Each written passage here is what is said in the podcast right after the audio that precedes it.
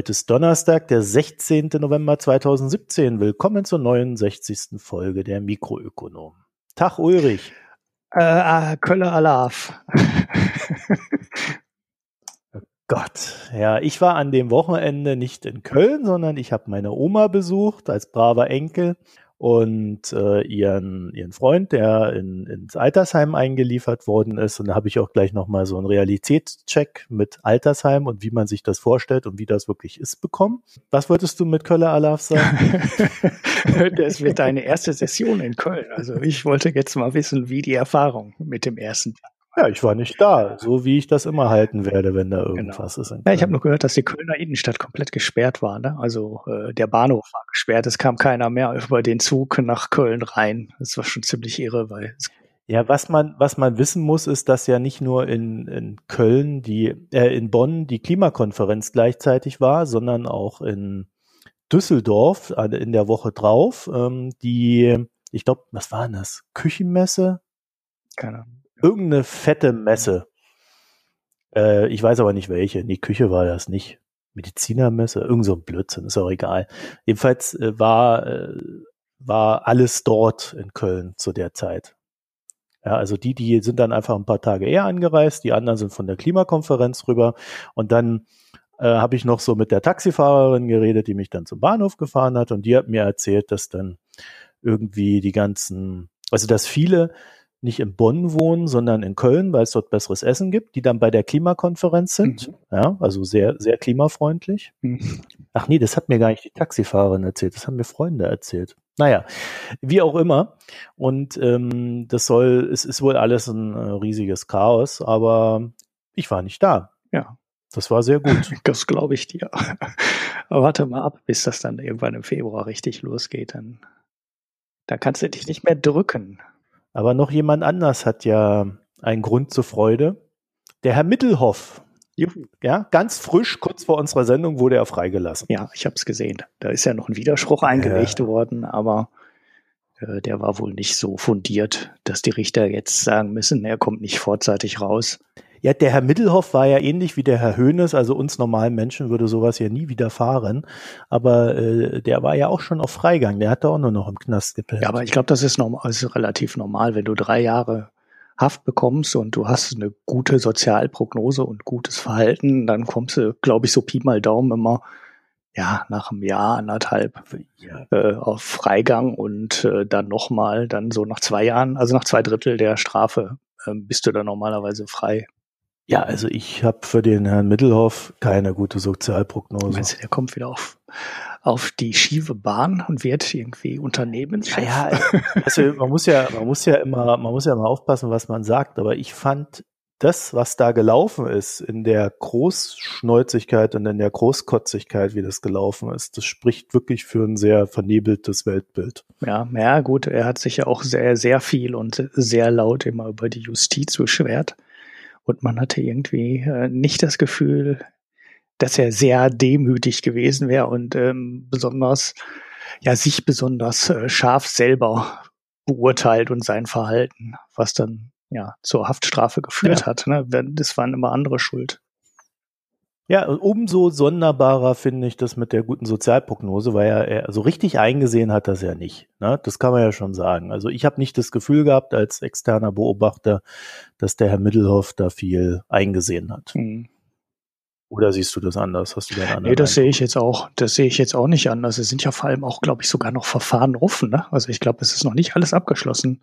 Ich glaube, da gibt es ja immer noch, äh, ja, ja noch Sachen, wobei man da nicht durchblickt. Nee, das, da muss, äh, ich glaube, da, da geht es ja manchmal nur um Geld, manchmal geht es irgendwie um irgendwelche Kosten, die er komisch abgerechnet hatten, die er ja vielleicht gar nicht hätte produzieren dürfen und so weiter.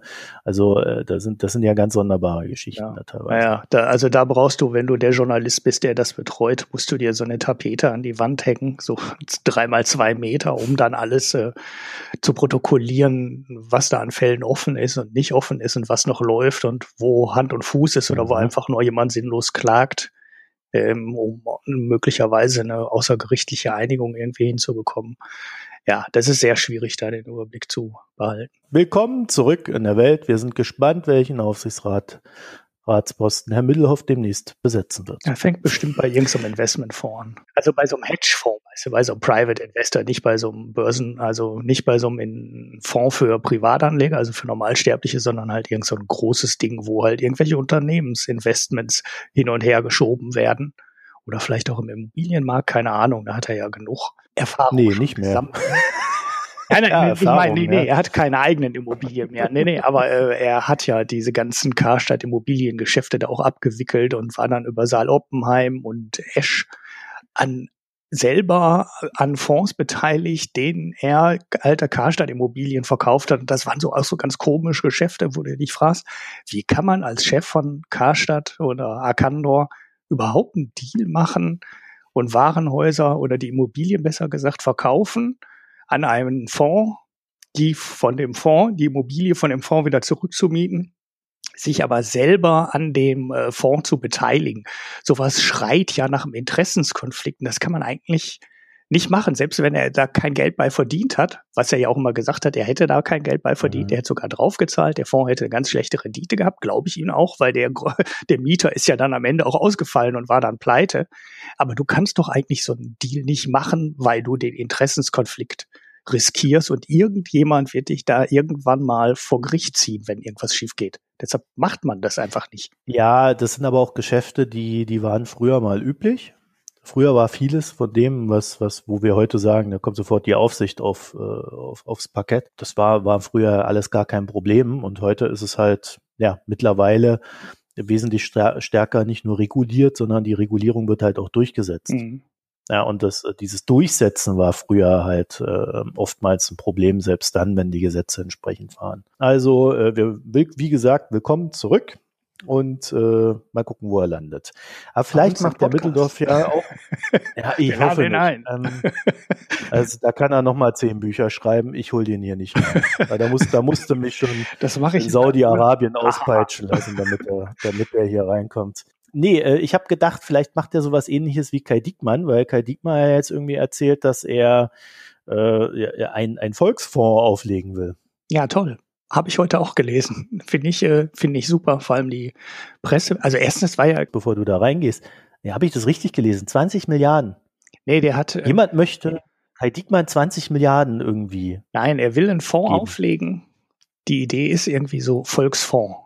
Also das war mhm. das. Ich, ich, ich habe ja keine Pressemitteilung von dem selber. Ich habe nur einen Artikel gelesen in dem Media. Also. Das ist halt auch schon so ein bisschen äh, wiedergegeben. Ne? Und die haben das als Fonds, als Volksprodukt bezeichnet, wie, äh, wie die Bild ja schon so mehrere Sachen aufgelegt hat, ne? Volksrouter und Volks-PC und was hatten sie alles, also ich kriege das nicht mehr zusammen, aber die haben ja dann immer irgendwie Kooperation, so Volksprodukte aufgelegt, die dann besonders toll und besonders ja, ja. billig sein sollten. Aha, aha, aha. Dann hatte jetzt halt, äh, die Media hat das Ding äh, Volksprodukt jetzt genannt und ähm, die möchten halt einen Fonds auflegen, also Diekmann, ähm, einer, den er seit dem äh, Sandkasten schon kennt. Ich suche jetzt gerade mal den Namen. Lenny Fischer heißt er. Und die wollen halt einen ganz normalen Publikumfonds offensichtlich auflegen und mit einem ja, Portal für Investmentnachrichten begleiten. Ähm, das klingt nach Bernd Förtsch. Ja, das ist irgendwie, genau, das ist irgendwie so ein bisschen, ähm, so, ein, so ein bisschen komisch. Also ein Fonds aufbauen mit, mit äh, Pressebegleitung finde ich schon irgendwie ein bisschen, bisschen komisch. Äh, gut, dafür hat er auf jeden Fall auch schon so ein Startup gegründet mit dem, heißt der Michael Mronz, der ehemalige Lebenspartner vom Westerwelle und ein Herrn Jessen, der jetzt mir, den ich jetzt nicht zuordnen kann. Und die haben ja schon so ein Medien-Startup gegründet. Story Machine heißt dieses Ding. Und das mhm. soll jetzt wohl äh, der medientechnisch begleitende Teil für diesen Fonds werden. Äh, Chefredakteurin von Business Insider Deutschland, Christine Martens, wird der Leiter und er soll zehn Redakteure bekommen. Das heißt, wir bekommen irgendwie so ein neues äh, Finanzportal, was dann irgendwie ja mit diesem Fonds zusammenarbeitet. Ich finde das jetzt schon so ein bisschen komisch, weil wer einen Fonds macht und dann ein Finanzportal da dran hängt, das ist schon ein komisches Deal, weil eigentlich erwarte ich unabhängige Finanzinformationen und nicht äh, ein Finanzportal, was gegründet wird im Zusammenhang mit einem Fonds. ist schon eine, eine, seltsame Konstruktion. Aber so richtig seltsam, ähm, also übrigens zurück zu deiner Frage, in der Überschrift steht wirklich, der soll 20 Milliarden Euro groß werden. Zielgruppe sind Kleinsparer. In dem Artikel steht dann noch der lustige Satz, der soll sich durch geringe Kosten auszeichnen, der Fonds. Geringes Risiko und geringe Kosten. Sie würden nur 1,4 Prozent für die Verwaltung des Finanzprodukts veranschlagen. Und jeder, mhm. der mal in unsere alten ETF-Sendung reingeschaut hat oder äh, unser Interview oder die Vorstellung von Grony, die wir ja in einer relativ frühen Folge mal hatten, so ein ähm, ETF-Sparplan Online-Produkt, weiß, dass 1,4 Prozent eigentlich nicht billig sind. Also das sind keine geringen Kosten. Das kann man heute, ja, kostenmäßig kommt man mindestens ähm, noch mal auf die Hälfte runter. Und das kann man eigentlich schon so nicht anbieten mit 1,4 Prozent und äh, geringen Kosten. Das stimmt eigentlich schon nicht. Ja. Also dieses unabhängige Finanzportal, ja, das wird von Kai Diekmanns, der, der hat eine Web-Content-Agentur namens Story Machine. Genau. Ja, und die wiederum liefert oder, oder betreibt dann eine uh, unabhängige Finanzwebsite, die irgendwie für den Fonds ja, die arbeitet natürlich nicht für den Fonds, ne? aber die gründen das halt irgendwie gleichzeitig. Also die, die gründen Ja, es soll unterstützt werden. Also das, ich meine, das klingt irgendwie so, wir machen da, wir machen, äh, ich baue jetzt mein eigenes Medienportal auf und dieses Medienportal hat äh, den, den Sinn und Zweck, den einen, einen von mir gegründeten Fonds zu verticken. So klingt es. Ja, also sie nennen es halt äh, Geldthemen anders aufbereiten, die Menschen äh, den Menschen die Welt des Geldes erklären, populär, unkompliziert und äh, unterhaltsam. Ja, Sparprozess in Deutschland weiterentwickeln, Schwellenangst vor der Börse nehmen und so. Ja, das sind so dann die Begriffe. Aber wenn man sowas gleichzeitig launcht, muss man natürlich, äh, um das journalistisch unabhängig äh, ja, Fra äh, Anführungszeichen, man muss dahinter halt ein großes Fragezeichen setzen, weil wenn es irgendwie zusammen gegründet wird, ist es zumindest in Hinsicht auf den Fonds äh, wahrscheinlich nicht unabhängig. Ja, genau. Also das, das, das ist schon eine recht interessante Konstruktion, weil damit natürlich irgendwann vielleicht auch wieder ein Interessenkonflikt auftreten könnte. Aber kennst du noch Kai Pflaume? Ich kenne noch, den, den, den gibt's doch auch immer noch, oder? Ja, doch. Ihr wusstest, wusst, weißt du auch noch, dass Kai Flaume 2004 auch schon mal so einen Volksfonds hatte, den er zusammen mit der Bildzeitung? Nein. Ja. Nee. So, ich mhm. kriege von der Bildzeitung auch ungefähr nichts mit. Das war der DWS Vermögensbildungsfonds 1, der zusammen mit Kai Pflaume in der Bild als Vermögens, äh, als Volksfonds verdickt wurde. Ach so, ja, diesen Vermögensverwaltungsfonds kenne ich. Das ist ja ein ganz altes, ja. ganz großes. Wenn ich jetzt sage, wer der, wer unter wessen Verantwortung der Fonds stand, äh, fällt vielleicht auch noch ein Groschen bei dir. Klaus Kaldemorgen. Ja, den gibt es auch immer noch, ne?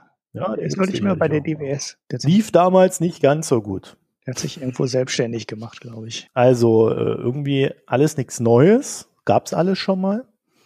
Hm. Und gleichzeitig, äh, ja, ich meine, äh, die Idee ist natürlich gar nicht mal so uninteressant.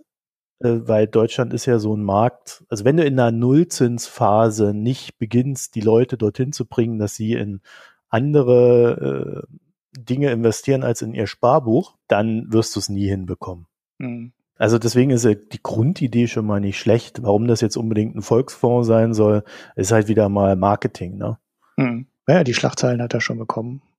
Da muss man mal schauen, wie, inwieweit er vielleicht auch dann wieder mit seinem alten Arbeitgeber zusammenarbeiten kann, da das Ding vernünftig platziert bekommt, dann hätte es ja sofort eine gewisse Reichweite. Ja, und das Ganze soll nach dem Total Return Ansatz funktionieren. Wir werden sehen, ob das einer der wenigen Fonds ist. Fantastische Überleitung, ne? Aufgepasst. Ähm, zu den wenigen Fonds, äh, die den Markt, äh, zu den wenigen aktiven Fonds gehört, die den Markt äh, schlagen können. Das war jetzt die Nachklappüberleitung. ja, aber wir müssen doch auch noch kurz erklären, was ein Total Return Fonds ist. Ah, dann machen wir. Wo hast du das denn gelesen mit dem Total Return? Ja, ich habe halt eine gute Recherchefähigkeit. Ja, dieser Media-Artikel? ja, ich meine, gib den Scheiß doch mal bei Google ein und dann kriegst du zum Beispiel auch vom Fonds Professional äh, irgendwelche Artikel ah, und so. Okay. Und die haben da natürlich noch ein paar andere Ansätze. Naja, soll ich mal vorlesen, weil ich kann das auch nicht immer so gut erklären, aber ich lese das jetzt einfach mal vor, was ein Total Return Strategie ist. Mhm. Bei einer Total Return Strategie sollen die Ertragsbausteine eines Anleihenportfolios einzeln ausgeschöpft werden, sodass der Gesamtertrag letztlich aus verschiedenen Quellen genährt wird. Man nennt das Diversifikation auch. Damit können Kursrückgänge aufgrund einer entsprechenden Zinsentwicklung zwar nicht vermieden, aber zumindest gedämpft werden. Der Anleger profitiert aber auch von einem deutlich reduzierten Bewirtschaftungsrisiko. Und in Verbindung mit einem Fondsinventar aus hochqualitativen Anleihen kann er auch darauf vertrauen, schnell wieder in der Gewinnzone zu sein. Ja, das Klassische. Äh, man, kann, man hat kein Risiko und äh, Also ich, ich halte das ja für ein bisschen quatschig, was die da schreiben. Also am Ende ist es halt so, äh, mit, mit möglichst geringem Risiko möglichst hohe Renditen zu erzielen. Natürlich nicht nur bei Anleihen, das war jetzt hier nur so ein Beispiel, sondern auch bei Aktien oder sonst noch was. Wie du das dann aber im Einzelnen gestaltest, das ist ja so vage formuliert, dass du äh, am Ende äh, quasi alles damit machen kannst. Ich glaube, äh, was, was dort gemacht werden soll, das wäre jetzt so meine Interpretation, die gehen halt einfach auf Dividendenaktien. Ja, dann hätten sie die Schwankung aber immer noch drin. Ne? Aber muss man abwarten, was soll man da spekulieren? Das kann ja auch funktionieren, aber ja, die Chance, dass der Fonds überdurchschnittlich ist, ist halt äh, ja nicht größer, als dass der Fonds unterdurchschnittlich ist. Naja, so jetzt zu deinem Nachklapp. ja, der Nachklapp. Ähm, der Nachklapp, wir hatten ja vor zwei Folgen, vor zwei Folgen, das ist schon drei Folgen her, ne? Äh, den, die UBS-Studie zu den aktiven und den ähm, passiven Fonds. Da haben wir einen schönen Leserkommentar, Hörerkommentar zu bekommen. Und da ging es darum, dass man das ich habe das mit dem Risiko nicht so richtig äh, nicht so richtig gut beschrieben. Der Hörer, also der Thomas, der hat das äh, noch mal deutlich besser ähm, zusammengefasst. Und zwar sagt er, dass der aktive Fonds, dass das Risiko im aktiven Fonds nicht in dem Fonds selber liegt, sondern in der Fondsauswahl, die man als Fondskunde treffen muss. Und da hast du halt das Risiko, dass du nicht einen der wenigen guten Fonds erwischt, sondern du hast das Risiko auch, dass du einen der schlechten oder auch einen der sehr schlechten Fonds erwischen kannst. Und wenn du nicht über die gesamten 37.000 Fonds streuen kannst, was ja die Studie macht. Die Studie geht ja nur hin und unter, hat alle Fonds untersucht und daraus dann Durchschnitt berechnet. Das nützt dir aber nichts, weil du halt Pech haben kannst. Das heißt, du, wenn eine Million Anleger in Fonds investieren, dann sind die zwar im Durchschnitt in den aktiven Fonds dann möglicherweise sogar besser als die eine Million Anleger in den passiven Fonds. Das nützt dir persönlich aber herzlich wenig, wenn du einen schlechten Fonds erwischt.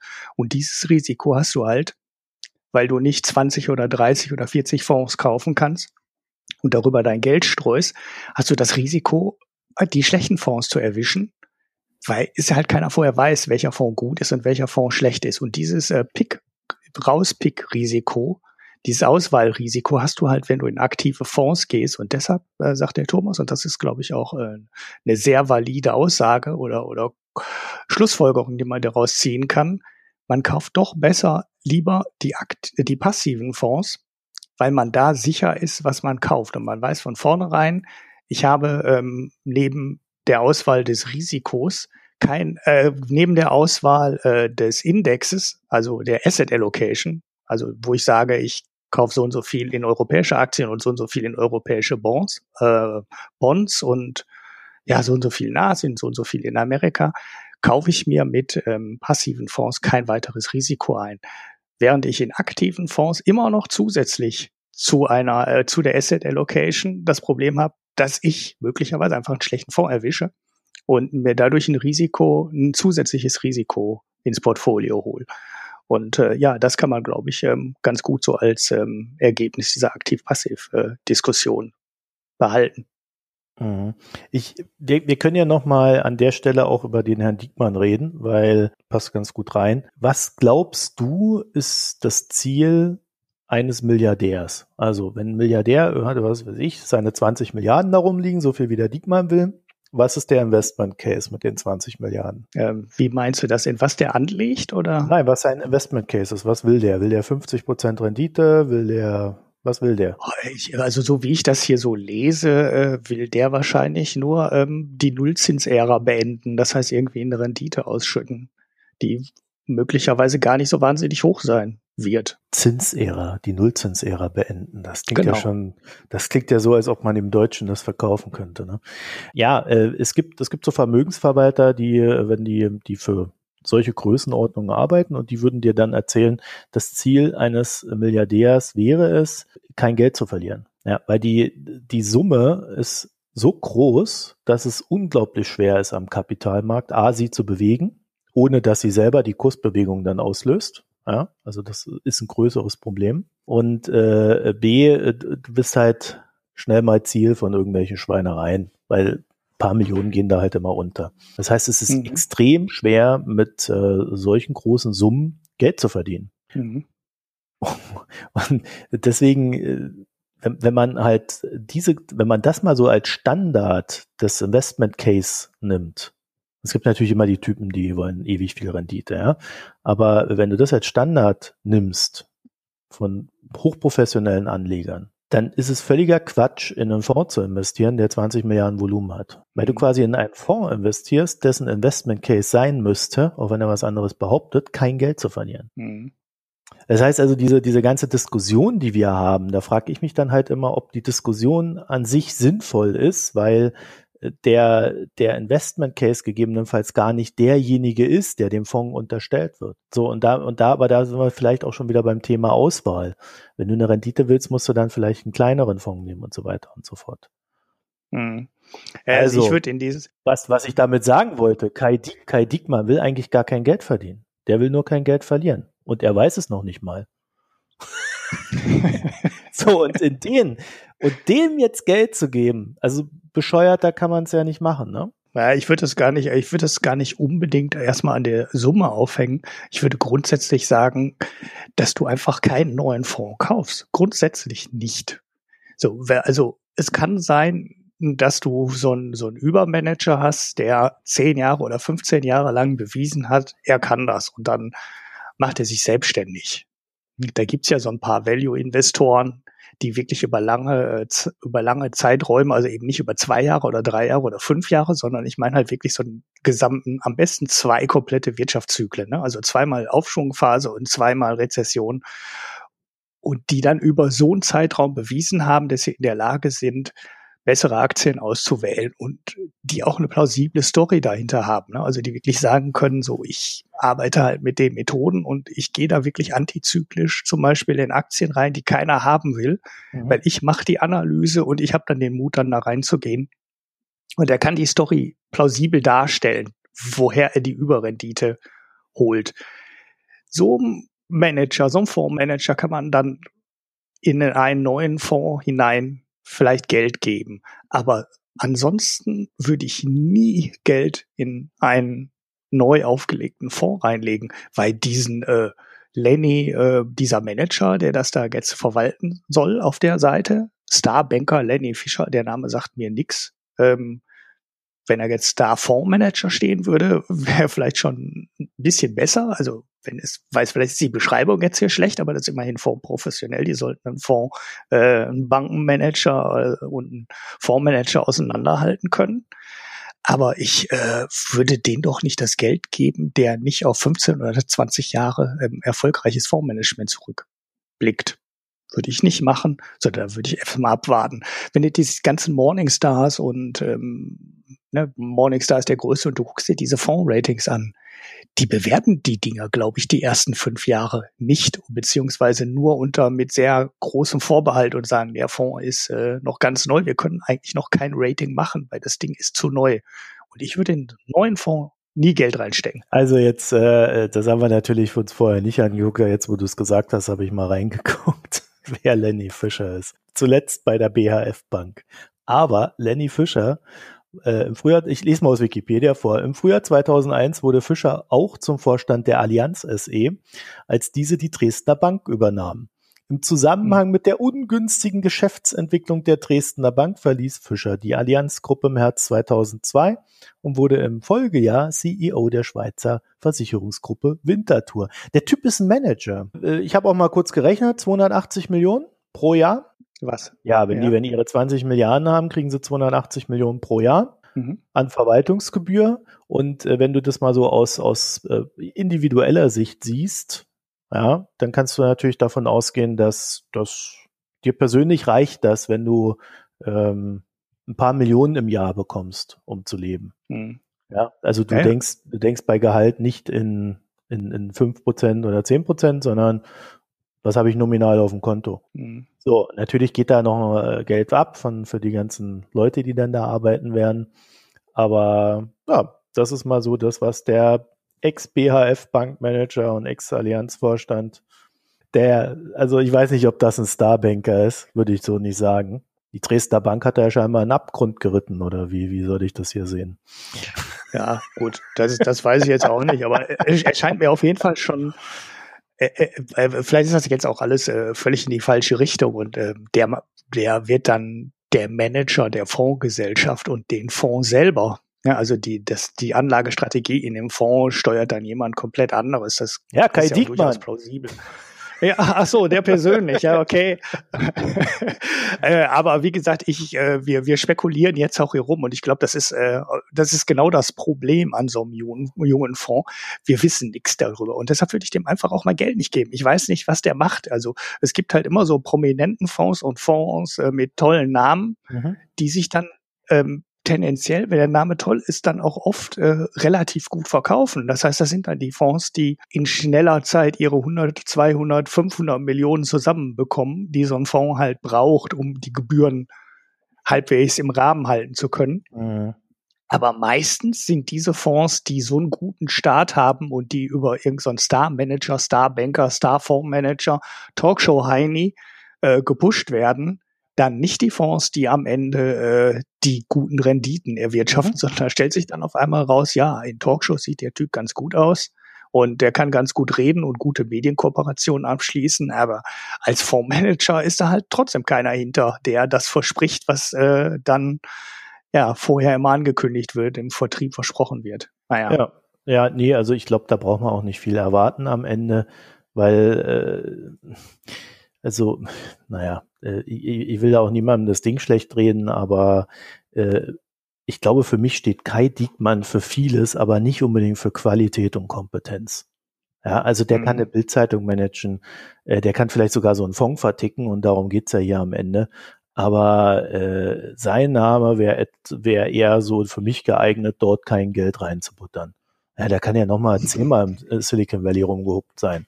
Naja, Kommen wir zu was anderem. Ich, ich erspare mir jetzt die naheliegende Überleitung, und zwar die Paradise Papers. äh, ja. Ja, wir haben da zu den Paradise Papers haben wir ein, ein, ein Hörer-Input bekommen oder eine Hörerfrage. Und ich würde das hier einfach mal abspielen und dann beschäftigen wir uns damit. Ja, also jetzt hier an der Stelle Hallo Marco, hallo Ulrich. Also heute ist ja das Thema mit den Paradise Papers aufgeklappt und ist jetzt in den Medien wird rauf und runter gespielt. Ich würde mir, falls es euch möglich ist, für die nächste Folge wünschen, dass ihr auf das Thema genauer eingeht und speziell darauf ein, warum es Großkonzernen möglich ist, eben Steuer unter Anführungsstrichen zu hinterziehen bzw. nicht zu bezahlen und warum es unsere, uns Kleinunternehmern nicht möglich ist, nicht mal ansatzweise die Steuerlast zu verringern oder zu minimieren, als das halt gesetzlich vorgeschrieben ist. Nur zur Anmerkung, ich bin ein Kleinunternehmer mit sieben Mitarbeitern. Ich habe einen kleinen ambulanten Pflegedienst in Stuttgart. Noch ein Lob an euch beide zum Schluss. Ich liebe euren Podcast, habe ihn echt ähm, erst durch die Lage der Nation, durch euren Geistbeitrag von Marco, glaube ich, entdeckt, habe dann bei euch reingehört und finde euch mittlerweile besser als die Lage der Nation, weil ihr auch einfach nicht nicht einfach nur Sachen durchrecherchiert und rausrecherchiert, sondern auch eure eigene Fachexpertise in die Themen mit reingibt. Was die Lage der Nation mittlerweile, habe ich das Gefühl, nicht macht.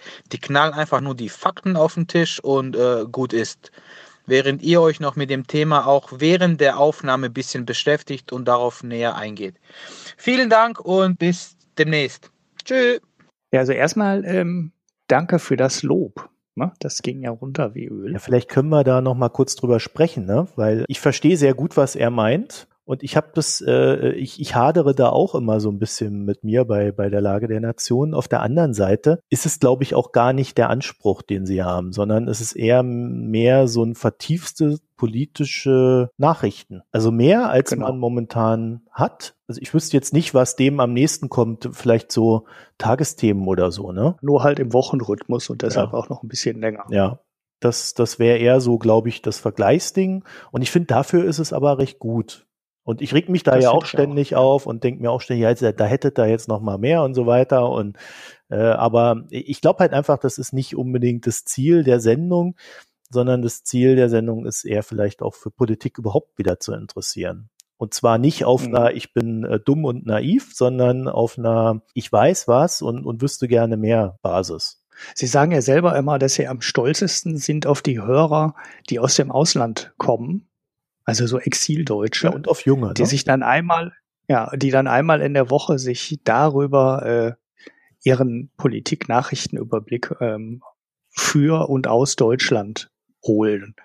Und wenn du das so nimmst als den Anspruch der Sendung, neben dem politische Bildung für Jüngere erzeugen, sind das, glaube ich, schon zwei Sachen, ähm, die die Sendung ziemlich gut abdeckt. Also das, was, was die von sich selber, was so das Konzept war und das, was sie dann liefern, das passt schon sehr gut zusammen. Und was wir machen, ist halt schon auch ein bisschen was anderes. Ne? Ja, glaube ich auch. Äh, Du hast ja auch mal so ein Nachrichtenformat äh, probiert, ne, diese eine Sendung.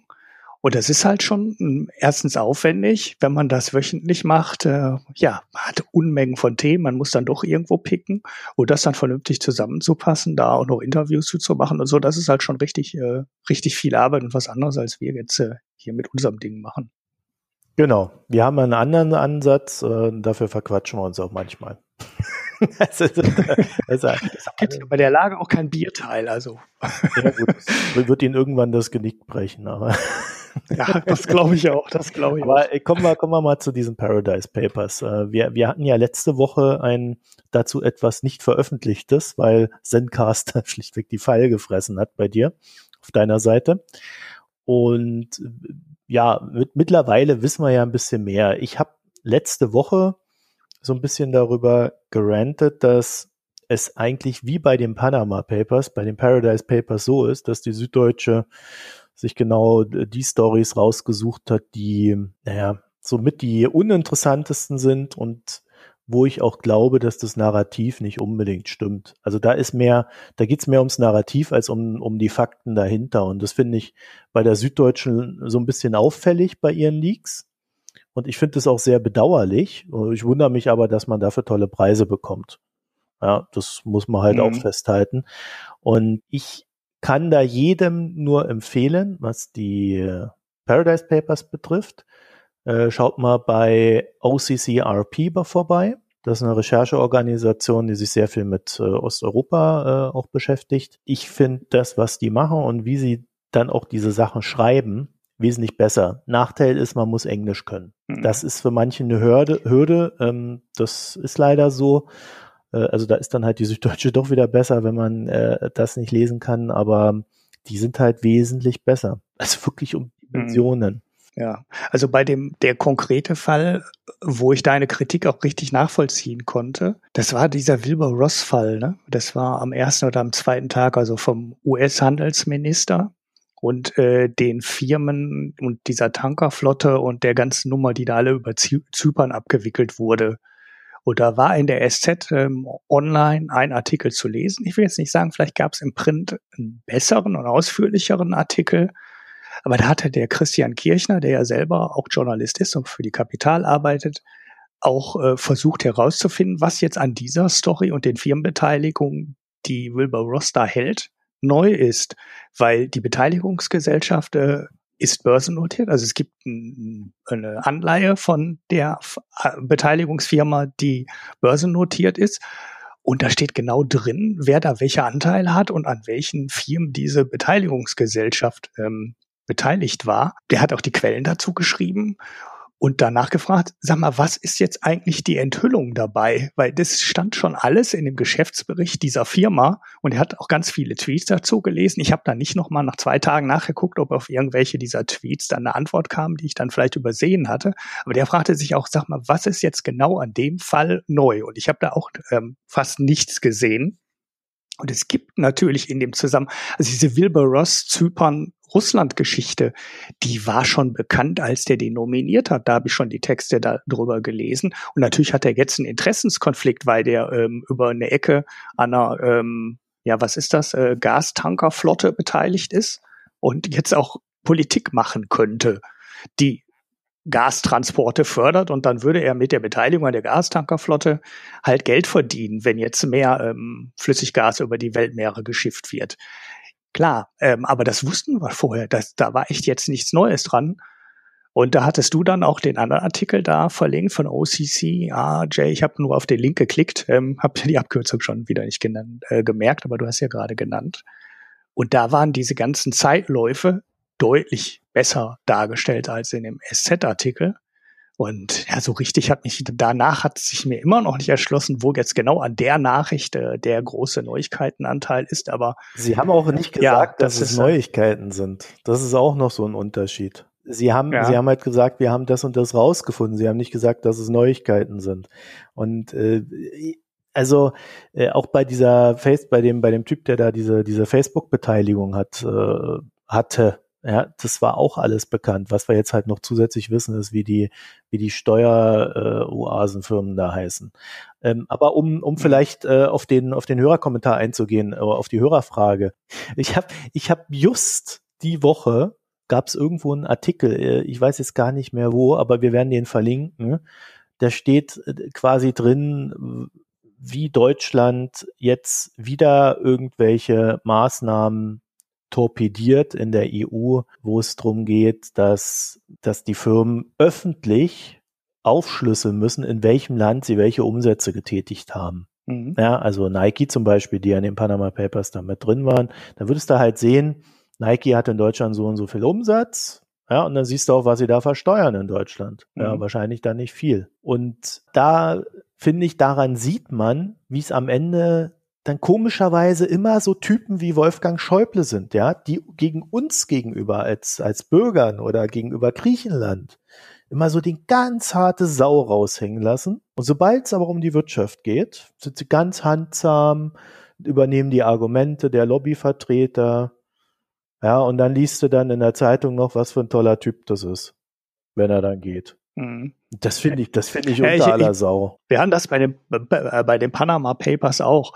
Äh, da haben wir, glaube ich, auch schon mal gesagt, dass man so von außen den Eindruck bekommt, als würden sich bei diesen ganzen Maßnahmen gegen Steueroasen, äh, gegen die mangelhafte Transparenz, äh, gegen das Fehlen von internationalen Firmenregistern, dass die EU da immer so ein Reihumspiel macht. Ne? Also dass ähm, egal was da vorgebracht wird, um irgendwas der Missstände abzuschaffen, immer andere gegen irgendwelche kleinen Teile der Änderungen sind. Ich habe gestern war im Standardartikel drin, da geht's um ähm, da geht's um äh, strengere Geldwäscheregeln, die in der EU gemacht werden sollen. Und da steht jetzt Deutschland zum Beispiel nicht auf, äh, auf der Bremse, sondern da sind es diesmal Österreich, Großbritannien, Irland, Luxemburg, Zypern und Malta. Vorher gab es aber schon andere Sachen, also dieses ähm, Transparenzregister ja. ist, glaube ich, so eine Geschichte, wo Deutschland gebremst hat, äh, wo die Niederlande gebremst haben und wo Deutschland, ich kriege das jetzt nicht hundertprozentig zusammen, auch eine Hintertüre direkt in die deutsche Umsetzung des EU-Gesetzes äh, oder der EU-Richtlinie eingebaut hat. Nämlich, dass wenn du zwei ausländische Firmen hast, die beteiligt sind, musst du nicht mehr offenlegen. Und diese Hintertüre, die ist so groß, dass du quasi, äh, du nimmst ja halt noch zwei Firmen dazu, beteiligst da dran und zack, musst du nichts mehr melden, weil äh, aus, aus welchen Gründen auch immer. Und diese Hintertüre ist so groß, dass Deutschland jetzt dafür wahrscheinlich von der EU äh, einen Rüffel verteilt, erteilt bekommt und dieses Gesetz dann ja nochmal irgendwie anders machen muss. Aber da fragst du dich auch, warum machen die in äh, Brüssel solche Gesetze? Deutschland sagt dann, haha, endlich hier, wir haben tolle Gesetze gemacht gegen Geldwäsche und für mehr Transparenz. Und dann wird das in Deutschland so umgesetzt, dass es für alle, die richtig viel Geld haben und die sowieso schon Briefkastenfirmen haben, ganz leicht ist, das wieder zu umgehen. Und zwar so leicht, dass die EU das selber merkt und das deutsche Gesetz äh, wahrscheinlich dann kassieren wird. Und das ist kein Zufall. Das kann dann echt kein Zufall mehr sein, äh, dass da immer irgendwie entweder die Gesetze nicht richtig umgesetzt werden, Gesetze blockiert werden und ja, der, und ja, warum dann jemand, der äh, in Deutschland wohnt und in Deutschland arbeitet, seine Steuern äh, zahlen muss und keine Umgehungsmöglichkeiten hat, ja, ist ganz einfach. Du verdienst nicht genug Geld und du kannst deinen Firmensitz nicht verlegen.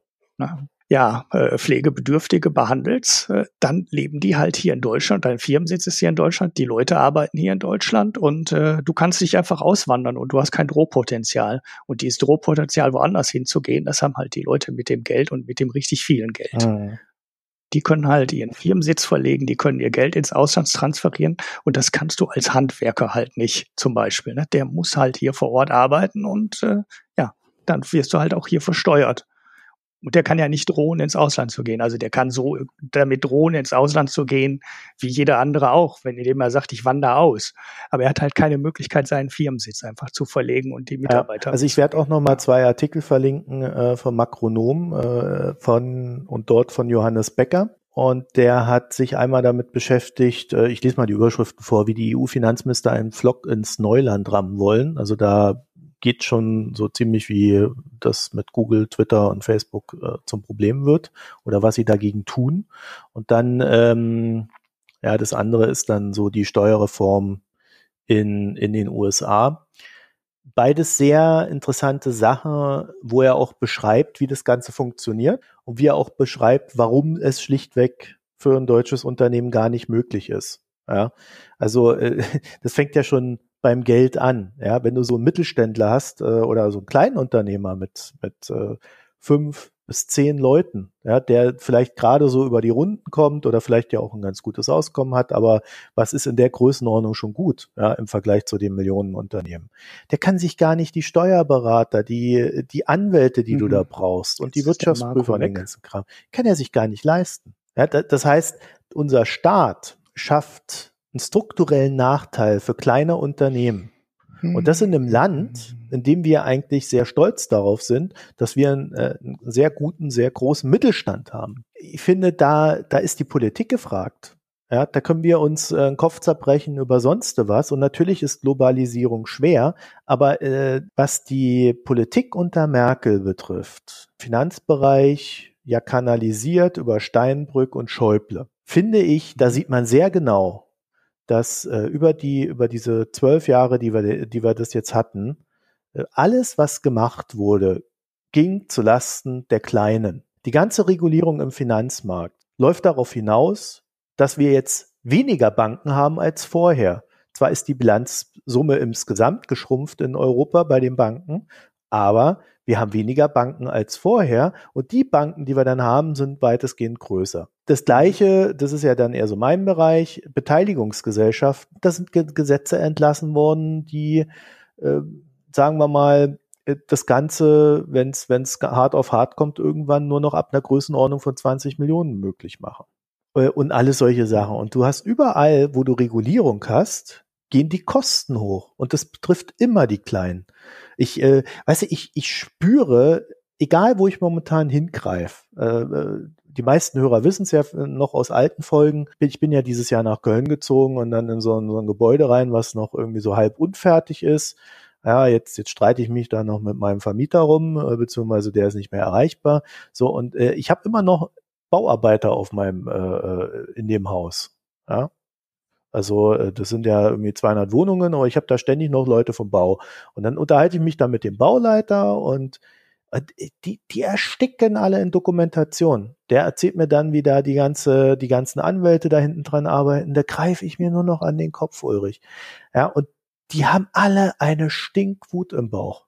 Wenn du dich heute fragst, woher kommt diese AfD im Westen, dann findest du das dort. Wenn du im Süden mit mhm. Unternehmern dich unterhältst, hast du nur noch diese Wut. Wut, Wut, Wut. Und zwar auf dem Staat, auf den Staat als solches. Und äh, ich glaube, da, weißt du, da braucht man nicht groß drüber nachdenken, was, wozu diese Wut führt. Ja, sie führt dazu, dass die Leute mit den Füßen abstimmen. Und äh, ich hm. finde, diese Regierungszeit Merkels, äh, ich finde da wenig Positives. Merkel hat ein paar gute Entscheidungen getroffen, die ich unterstütze, wie die Energiewende, das finde ich gut. Ja, das ist mehr durch einen Zufall geboren. Das war jetzt nicht unbedingt etwas, was sie aktiv herbeigeführt hat. Sie hat es dann aber umgesetzt. Ja, wir haben an vielen kleine, kleinen Stellen gibt's Verbesserungen, aber so diese ganz großen Punkte, finde ich, da siehst du nur noch Scheiße. Und äh, überall da, wo Merkel gesagt hat, ja, wir bauen jetzt Bürokratie ab oder ähnliches. Also ich weiß nicht, wie es wie es anderen geht, oder ich, bei einigen weiß ich es ja, aber ich habe nur noch mit Rechtsanwälten zu tun, die mir erklären, welche Regulierungen ich wie erfüllen muss, äh, was ich unterschreiben muss. Ich habe das Fünffache an, an, an Dokumentation zu erledigen. Hm. Äh, ja, und so geht's halt vielen Leuten. Und, und da, daher kommt die Wut. So, und äh, ich finde, so, ein, so eine, so eine Jamaika-Koalition, wie wir sie jetzt ja am, am Horizont haben, äh, wenn die dazu führt, dass das alles noch schlimmer wird, ich glaube, dann ist irgendwann auch in diesem Land die Kacke echt am Dampfen. Ja, da ist ja jetzt das große also, Bürokratie. So Abbaukorrektiv FDP ist ja dann dabei und äh, die waren doch auch in der Regierung mit der C CDU. Ja, da ist es aber, glaube ich, dann ausnahmsweise mal vier Jahre nicht schlimmer geworden. Zurückgedreht haben die auch nichts. Man darf sich da jetzt, glaube ich, nicht zu viel von versprechen. Ja, ähm, überhaupt nicht. Ich glaube, das ist so eine Partei, die dann doch immer überlegt, äh, ist das jetzt eine Regulierung, die irgendwas bewirkt oder nicht? Äh, brauchen wir das wirklich oder nicht? Und die FDP denkt das wenigstens. Ich glaube, sie macht dann trotzdem noch viel und sie macht dann auch noch viel falsch. Sie macht aus der Überlegung, glaube ich, auch Fehler und baut Sachen ab, die wichtig sind. Aber zum Beispiel die SPD und die CDU sind doch, und die Grünen sind doch im Kern Staats- und auch Bürokratiegläubige Parteien und die werden im Zweifelsfalle immer für Regulierung sein und für mehr Gesetze und für mehr Regelungen statt für weniger. Dies. Ich habe überhaupt nichts gegen Regulierung. Im Gegenteil, du weißt, ich bin großer Freund der Regulierung, aber Regulierung muss nicht zu einem äh, Bürokratiewust führen. Du kannst ja. Regulierung auch sehr effektiv gestalten. Gut, den Effekt, den Effizienzgedanken, der ist ja so ein, äh, ja, man Steckenpferd von mir. Das denkt irgendwie nie irgendjemand, wie man Sachen effizient umsetzen kann und wie man mal dafür sorgen kann, dass man ohne äh, großartige Regulierung vielleicht das Schiff doch in die richtige Richtung bewegt. Ähm, das ist halt so ein Gedanke der, der deutschen Politik. Da würde ich jetzt, glaube ich, auch keine Partei mehr ausschließen. Komplett fehlt, der komplett abgeht. Ähm, die Idee, wie kann ich effizient äh, Sachen ändern. Ich glaube, das gibt's einfach nicht, die Überlegung also wenn du nicht mehr weiter weißt, gründe einen Arbeitskreis. Ja? Also das äh, wird immer alles komplizierter gemacht. Es wird immer komplizierter und immer umständlicher und äh, die denken nicht an, an eine einfache Lösung und irgendwie Sachen bewegen. Ich meine, diese E-Roller-Geschichte habe ich ja schon mal gemacht. Es wird halt nicht passieren. Es wird halt nicht passieren, dass du zur Förderung der E-Roller die eine Regel änderst. Und das heißt, E-Roller dürfen 55 oder 60 fahren und nicht 45. Jetzt hat er wieder seine scheiß E-Roller da. Ja? Aber so eine einfache Lösung, so eine einfache Lösung kommt halt nicht. Ne? Folge ne? kommst du mit diesem. Das stimmt ja gar nicht. Ich habe das einmal erzählt. Das war ja das zweite Mal. Weil letztes Mal hast du da auch von deinen E-Rollern Das haben wir alles erzählt, aber das haben wir gelöscht. ja. Vorletztes Mal auch. ja, mit der Eva. Ja, nein, aber ähm, es macht ja keiner, es denkt keiner so einfache ähm, Überlegungen. Es ist halt alles ähm, kompliziert, bürokratisch, mit Kontrolle versehen und äh, ja, ähm, irgendwann äh, ich glaube, ich glaube ehrlich, aber ab von deiner These glaube ich nicht, dass das der Hauptgrund ist, warum die Leute AfD wählen und ähm, genervt sind. Nee, das ist nicht, das ist nicht der Hauptgrund, sondern das ist einer von mehreren Gründen. Und äh, Deutschland ist halt schon, also ich, ich sag's mal so rum, wenn du in Deutschland nicht mal mehr die Unternehmer auf deine Seite ziehen kannst, also wenn die Unternehmer wütend sind und nur noch die Großunternehmer zufrieden, dann hast du in Deutschland ein Problem. Mhm. Ja, und ich rede jetzt hier nicht von irgendwie Siemens oder so, die sind doch alle zufrieden, wenn da die Regulierung ist, weil dann die kleinen äh, Konkurrenten alle platt gehen.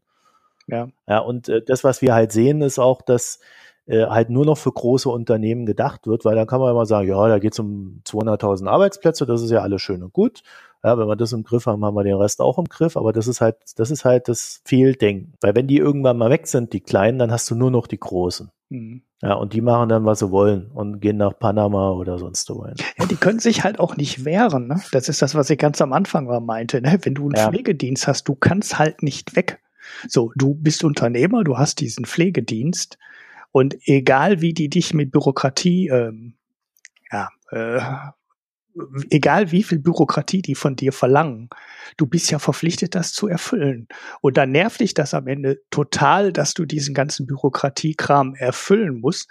Aber du legst es dann halt auf deinen Preis um. Wenn du Handwerker bist, musst du dann halt den Preis erhöhen. Gut, wenn du jetzt Pflegedienst bist, äh, dann ist doof, weil du kriegst ja einen festgeschriebenen Satz von der Krankenkasse dann dauert das halt fünf Jahre oder weiß ich nicht, wie dann gehen genug Pflegedienste pleite und dann merken die Krankenkassen, huch, wir müssen vielleicht doch mehr Geld zur Verfügung stellen, beziehungsweise die Politik merkt das dann, indem sie dann die Pflegesätze erhöht.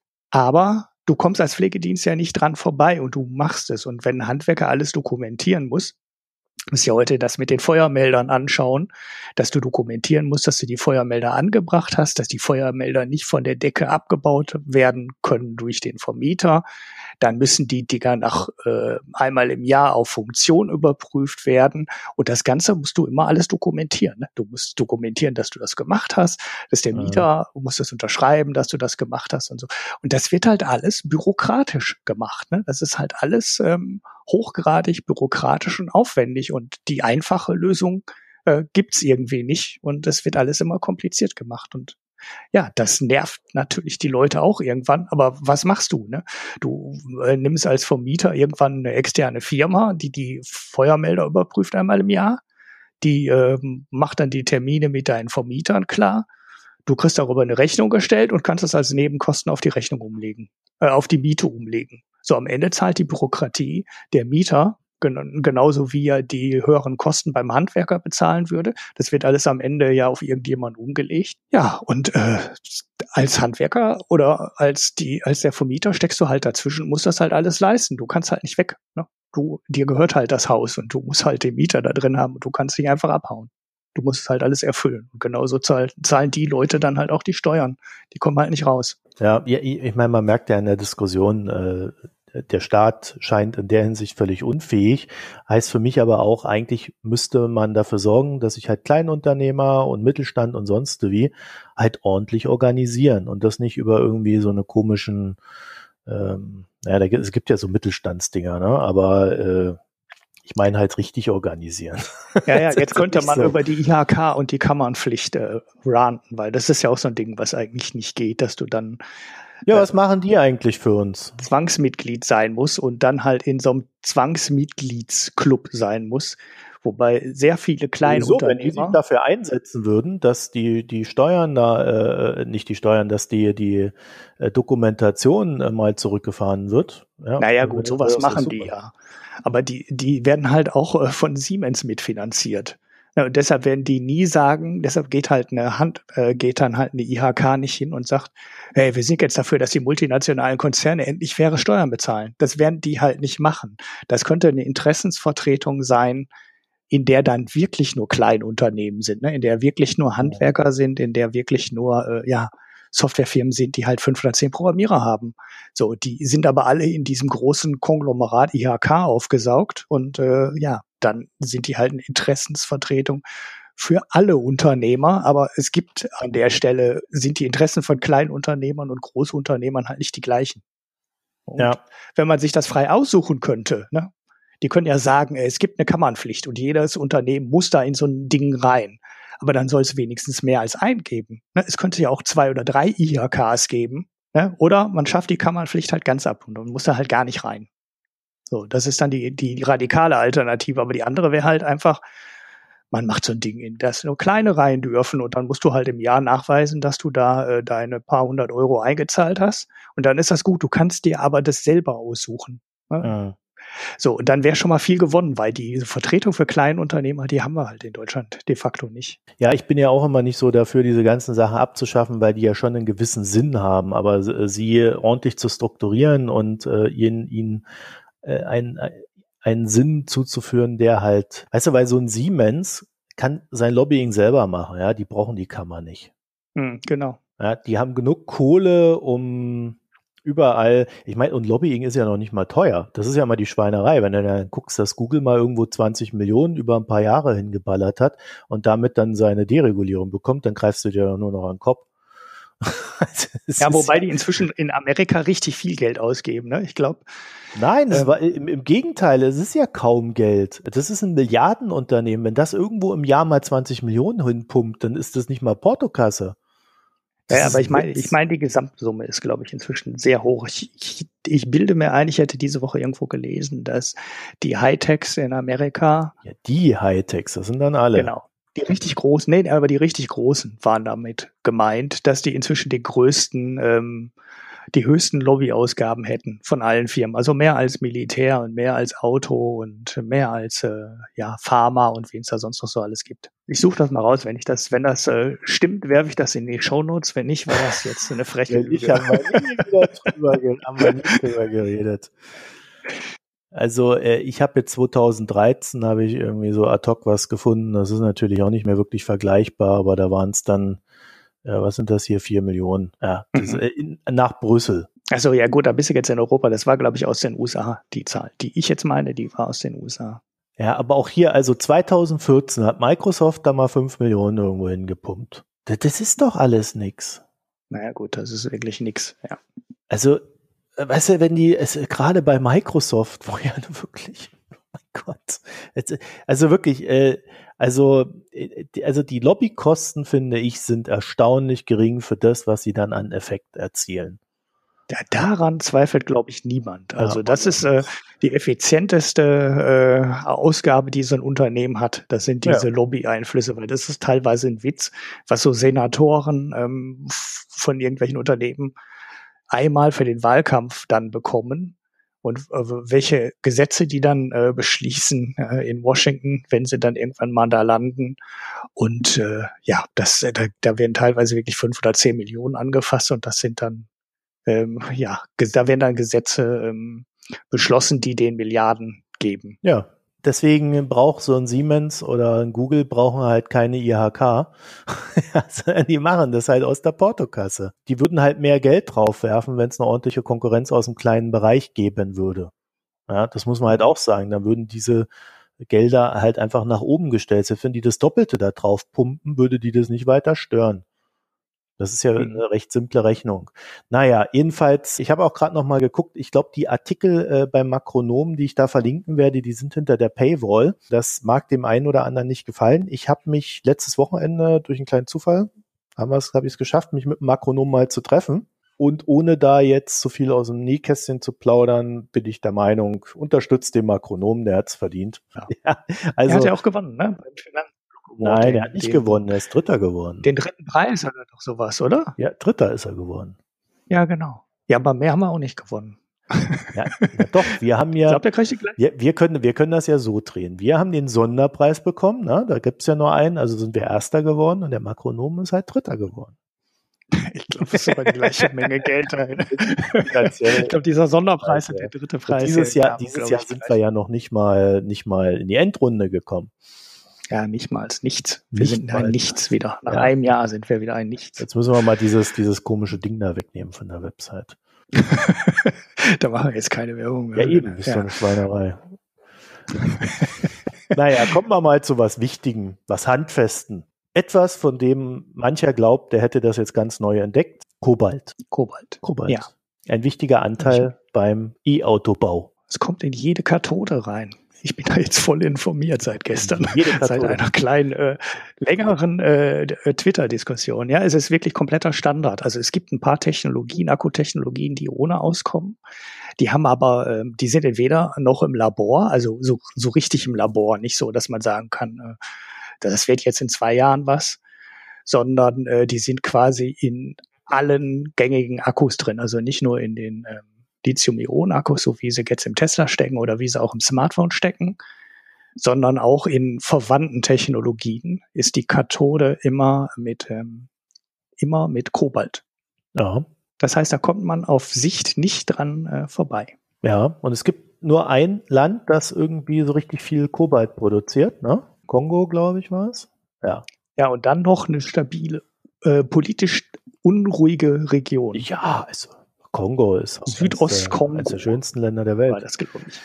Ja, ja, es ist eine sehr schwierige Gegend und äh, ich glaube über 50 Prozent des weltweiten Kobalt, äh, also der weltweiten Kobaltförderung nennt man es ja immer, wird im, ja, wird im Kongo da hergetrieben. Mhm. Ja, und im Kongo. Und der Kongo ist einer der wenigen Stellen vor allem, wo relativ viel Kobalt äh, alleine gefördert wird.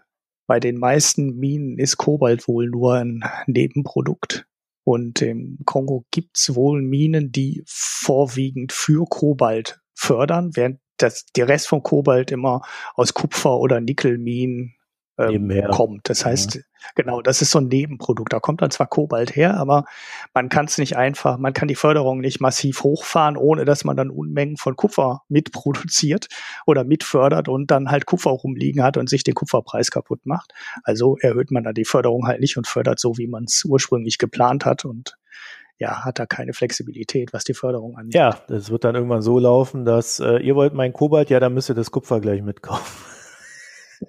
ja, das könnte durchaus passieren. Ja, also wenn du so langfristige Abnahmeverträge jetzt aushandelst, ne, dann wird das. Naja, also ist das eine Option. Ja, also der Kongo jedenfalls ist im Bürgerkrieg und äh, worauf ähm, ja UNICEF dann auch immer mal wieder darauf hinweist, ist ja Zehntausende Kinder fördern Kobalt. Mhm. Juhu. Und daraus folgt nun was? Also der Kobaltpreis, der ist natürlich schon mal ordentlich nach oben geschossen. Darauf werden jetzt die Medien aufmerksam. Es ist aber spätestens seit August, wo er sich dann verdoppelt hatte in diesem Jahr, ist es eigentlich äh, in, äh, ja, bei den Commodities ein Thema, also bei den, äh, wie heißt das, bei den Rohstoffen.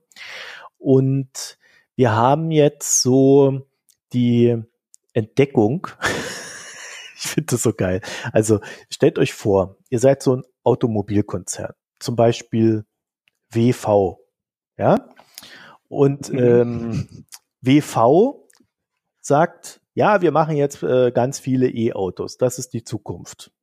Also geht WV her und sagt, hm, wenn wir so viele E-Autos machen, brauchen wir ja auch die Rohstoffe dafür. Naja, ist doch ganz einfach. Dann machen wir das, wie wir das immer machen und gehen einfach äh, an den Markt und sagen, ja, der Kobaltpreis, der ist jetzt bei 100 und ja, wir nehmen euch ganz viel Kobalt für die nächsten zehn Jahre ab und geben euch dafür 70. Unterschreibt. Mhm. Dann machen die dann eine Ausschreibung, die WV, und daraufhin meldet sich niemand.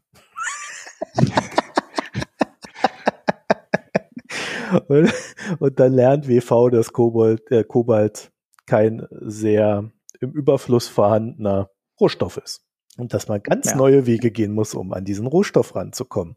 Weil der in diesen Mengen, die die jetzt schon planen zu verbrauchen, momentan gar nicht verfügbar ist. So, das heißt, genau äh, so. wir wissen natürlich alle, äh, bei Rohstoffen ist es so, wenn, es, wenn sie prinzipiell da sind und gefördert werden können, und das ist ja bei Kobalt scheinbar der Fall, ja, dann werden sie auch gefördert gerade wenn die Nachfrage ansteigt. Du hast halt immer nur so eine Übergangszeit.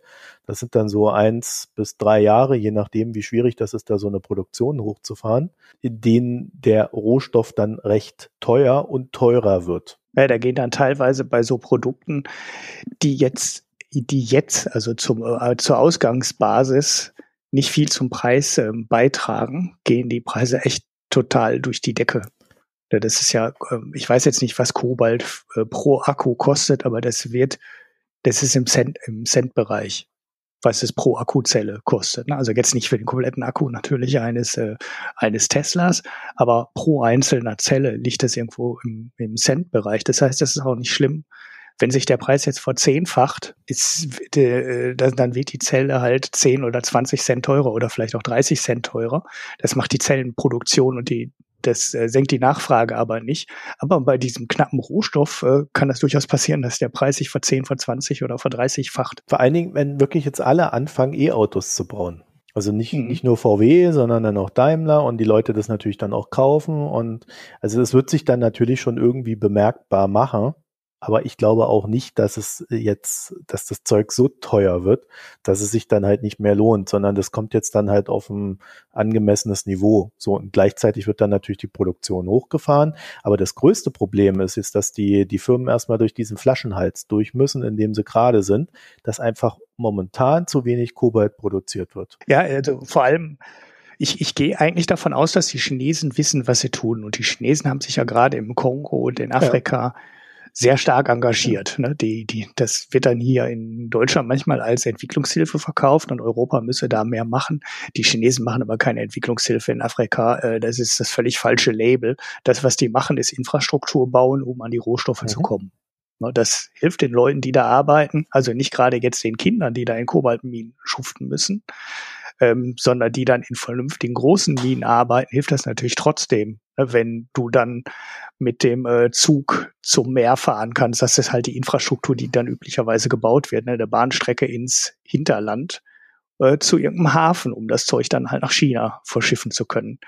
So, das hilft natürlich trotzdem, weil die kriegen halt die Infrastruktur und können dann auch andere Sachen verkaufen, unabhängig von den Rohstoffen. Aber das ist das, was die Chinesen im Wesentlichen machen in Afrika. Die bauen Infrastruktur, um an die Rohstoffe zu kommen.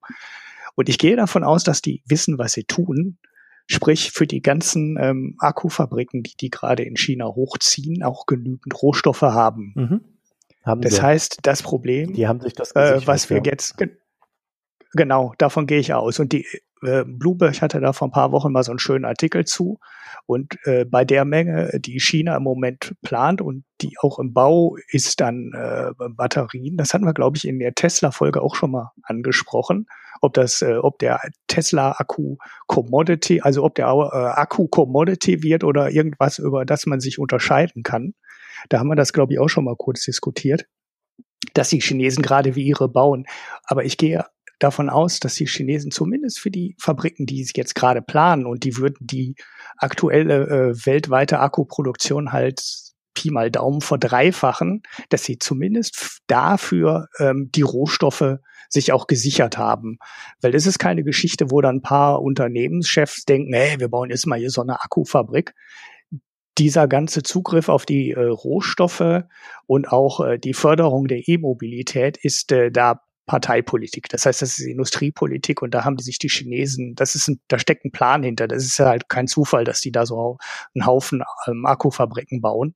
Das ist gesteuert und äh, das dafür haben die die Rohstoffe. Also ich habe hier einen Artikel so, aus 2007 mal rausgesucht ähm, äh, in der Taz und da steht drin, dass die Chinesen dann äh, Infrastrukturinvestitionen über 6,565 Milliarden da äh, fahren äh, davon aber drei Milliarden aus den Profiten des Joint Ventures mit der Regierung Kongos, äh, die dann auch die andere Hälfte decken muss.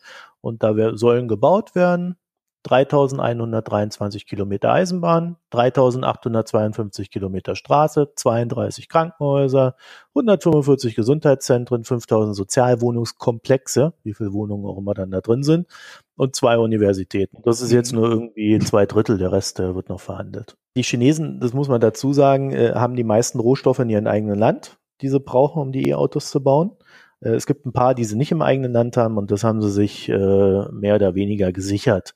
Jetzt ist natürlich schon so, ach so, ja, hier der Deal, der geht über mindestens 30 Jahre und hat eine Option auf Verlängerung. Ja, also mhm. 2007, ja, haben wir zehn Jahre jetzt rum, die nächsten 20 Jahre haben die Chinesen ihr, ihr Zeugs eingetütet und dann können sie es auch noch immer verlängern. Mhm. Das zeigt, dass die Chinesen da einfach wesentlich klüger agiert haben als wir. Aber wir sind ja auch immer noch in der Verleugnungsphase in Deutschland, was E-Autos betrifft was für ein Land, was so vom Auto abhängig ist, schon faszinierend ist. Ja, mhm. also ja, man sieht halt, dass, dass sie es auf allen äh, auf allen Ebenen verpennt haben. Ne? Also sie haben verpennt, die Autos zu entwickeln, zu konstruieren.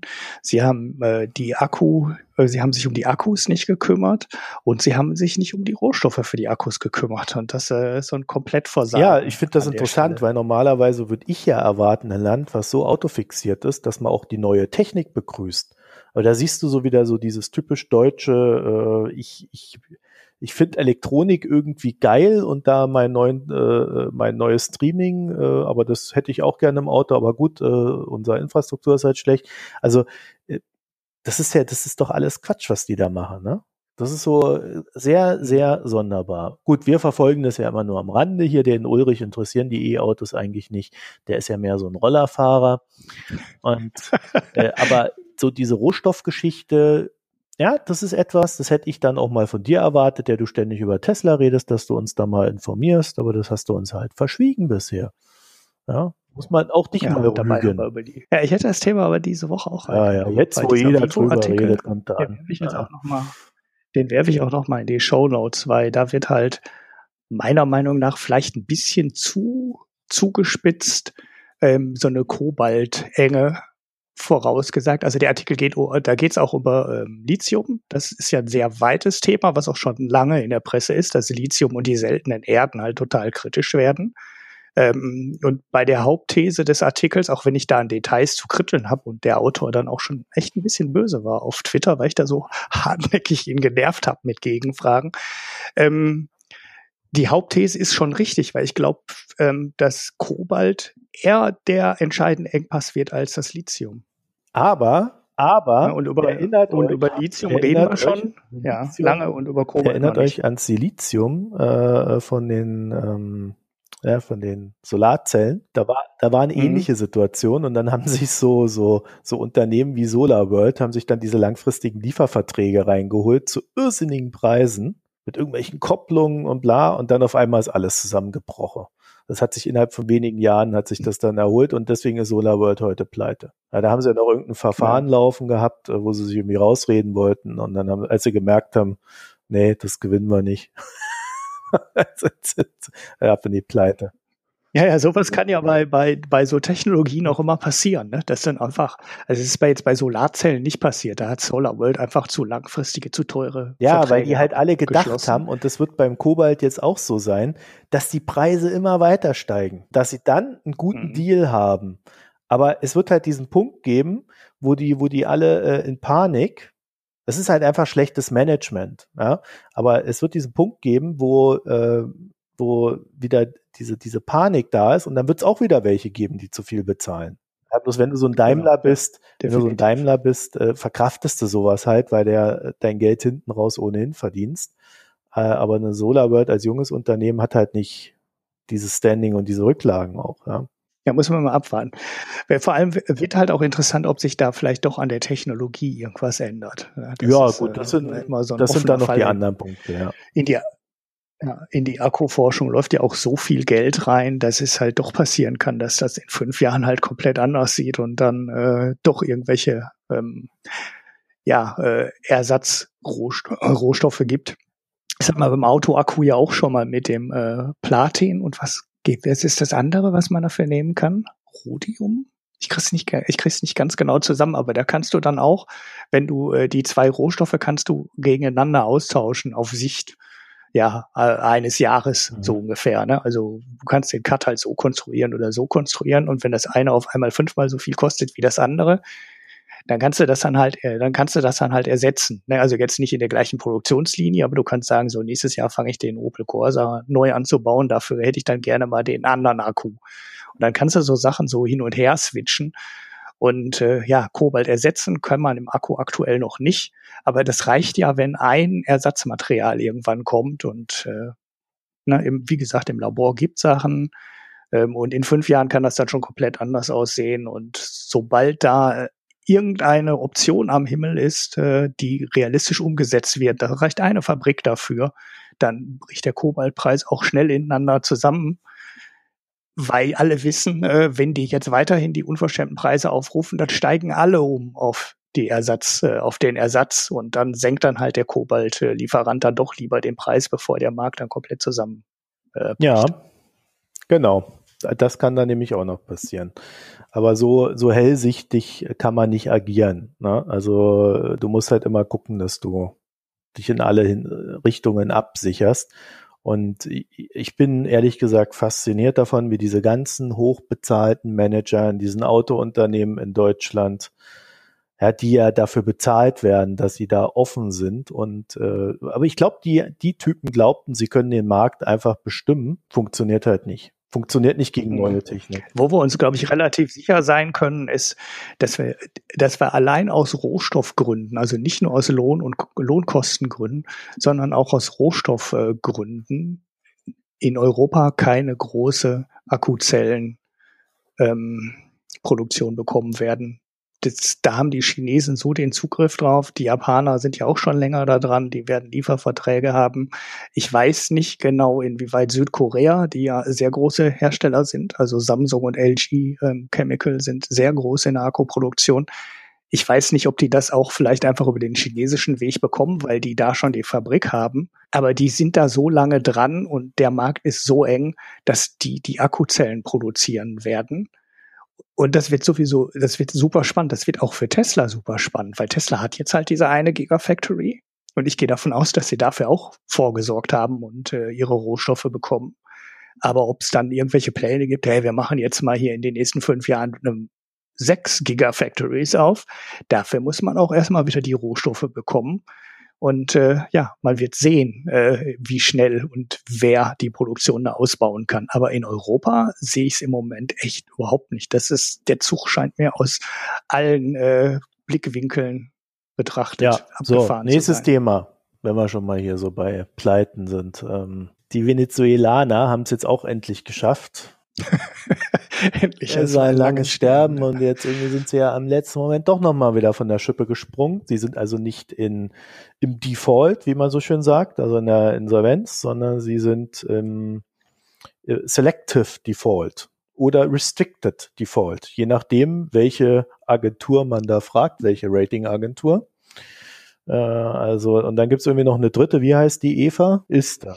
Ist da. Das ist aber keine Ratingagentur, das ist äh, so ein Verband der, der Derivative. Ne? Also DA steht, glaube ich, für Derivative Association. Das sind die, die die ähm, CDE, wie heißen sie denn, äh, mhm. CDS, diese Ausfallversicherung ja. handeln, wo du äh, auf die, dich gegen die Pleite genau. eines ähm, Anleihe, äh, einer Anleihe Und wenn die sagen, kannst. es ist Sabbat, dann ist wirklich Sabbat, weil dann äh, ziehen diese ganzen Versicherungsdinger da. Er kann, mhm. Der Antrag ist gestellt. Ja, ja, die schieben das so vor sich hinaus und dann, weil sie genau wussten, die Russen verhandeln mit den Venezuelanern und dann haben die Russen gesagt, ja, äh, eigentlich mögen wir Venezuela ja, wir haben ein gutes Verständnis und die 3,15 Milliarden, die da äh, äh, fällig sind, das strecken wir irgendwie. Ja. Minimale Zahlungen seitens Venezuela in den ersten Jahren und der Rest wird dann über die nächsten zehn Jahre gestreckt. Das Griechen. Ja, anders geht's ja so nicht. Ne? Ist genau. äh, indirekt natürlich äh, ein Schuldenerlass, war auch absehbar. Man hat ja nie so richtig verstanden oder es war, die Strategie war nie sichtbar, äh, bis heute nicht, äh, was die Russen eigentlich davon haben, Venezuela Geld zu geben. Sie haben es aber bis zum Schluss gemacht. Mhm. Selbst da schon, wo dann China gesagt hat, wir ziehen die Reißleine. Die Chinesen haben ja auch ein bisschen äh, zurückgesteckt. Und ja, jetzt sind sie halt im Selective Default, was heißt, es sind mal ein, ich meine, weißt du, das ist so eine, das ist so eine typische Konstruktion von äh, politische, politische Konstruktion von so Ratingagenturen. Ja, eigentlich entweder zahlst du deine Anleihen oder nicht, dann bist du entweder pleite oder nicht. so, und weil es aber dann irgendwie mhm. wieder so, ja, man zahlt man ein paar nicht, aber alle anderen zahlt man ja und dann ist das halt ein selektives Default. Auf dem Blödsinn. Mhm. Ja, ist es ja, ja ist es ja im Endeffekt auch, ne? Sie haben, Im Endeffekt haben sie ja genau das. Das, das wird zum Beispiel auch, ah nee, das wird nicht gezogen, wenn ihnen Länder anders behandelt werden als Ausländer. Ich weiß nicht, ob das dann auch in den Status reinläuft. Das kann aber auch sein, dass es nicht in den Status läuft, weil es sowieso unterschiedliche Ratings für Inländer und Ausländer manchmal gibt. Oder ist das für inländische Währung und ausländische Währung? Ah, ich kriege das nicht so genau zusammen. Wenn du so auf Rating guckst von Ländern, dann haben die meistens ja auch sehr viele Ratings. Ne? Also die haben ja nicht nur ein kurzfristiges, sondern ein langfristiges Rating, sondern die haben oft auch nochmal einzelne Ratings äh, für Fremdwährung und für die eigene Währung. Da gibt's ähm, auf jeden Fall zwei Ratings, also damit hast du schon mal vier. Weiß nicht, ob es da drüber hinausgehend noch ja, Es gibt ja zu jedem, zu jedem Rating hast du dann nochmal eine Einschätzung, wie sicher das Rating ist. Ja, also du, was weiß ich, wenn du dein AAA hast, dann äh, müssen die immer noch dazu sagen stable. Ja, und dann ist es halt äh, stabil. Oder sie sagen, es ist, äh, was weiß ich, äh, unter Beobachtung ja, oder negative. Also das mhm. heißt, da droht eine Abwertung. Das ist dann immer die Vorstufe zur Abwertung. Äh, und dann kann der Staat, hat dann noch so eine Art Gnadenfrist, da kann er noch irgendwas tun. Und dann kommt dann Goldman Sachs ins Spiel und dann werden dann irgendwelche wilden äh, Finanztransaktionseskapaden gefahren, wo dann äh, wo dann das Geld irgendwie so gedreht wird, dass es halt zum Stichtag irgendwie einfach mal 10 Milliarden weniger sind, die dann der, wieder dafür sorgen, dass es dann doch noch stable bleibt und so weiter und so fort. da gibt's ja auch wieder mhm. Ja, und Selective bist du ganz wahrscheinlich, wenn du in einer von diesen vier Klassen, ne, also langfristig im halt Ausland, halt wäre jetzt die Geschichte, die ja. da bei Russland zutreffen würdest. Genau, dann hast du halt, äh, dann hast du halt, äh, was weiß ich, die Anleihe nach China bezahlt und die mhm. nach Russland nicht oder andersrum. Und dann bist du wahrscheinlich ja. in so einem Selective Default State. Die eine Anleihe bedient, die andere nicht. Und das Komische ist, sie haben ja die Anleihe, die sie jetzt nicht bedient haben, ne, also die dafür gesorgt hat, dass die jetzt in diesem Selective Default sind, da haben die am 2. November oder am Anfang November noch gesagt, dass sie die bedienen. Ne? Also sie haben noch gesagt, so, ah, die bedienen wir und äh, die nächste bedienen wir auch noch und danach müssen wir mal gucken, ob wir dann äh, die große Schuldenumstrukturierung machen. Und dann haben sie, obwohl sie gesagt haben, dass sie die bedienen, dann die am Ende dann doch nicht bedient und äh, den Default dann vorgezogen wundert mich jetzt ein bisschen, dass der noch als Selective gilt, weil eigentlich ist doch schon klar, dass sie. Ja, aber das ist es halt mit diesem Selective. Es wird halt immer sehr politisch eingesetzt und äh, ja, äh, äh, erinner dich mal an den Streit bei Griechenland. Wie sie sich da wirklich über, über teilweise mhm. Wochen, da haben die sich doch gestritten, wie das Ganze einzuordnen. Ist es das Selective? Ist es nur ein technischer Default? Das gibt's mhm. ja auch noch. ja, und, und alles so ein Blödsinn. Ja, naja, also es ist halt so, wenn die Default sind, dürfen die Notenbanken das nicht mehr als Sicherheit nehmen. Ja, und auch die Banken selber dürfen das dann mhm. natürlich äh, in, in ihrer Bewertung nicht mehr als äh, Eigenkapital werten.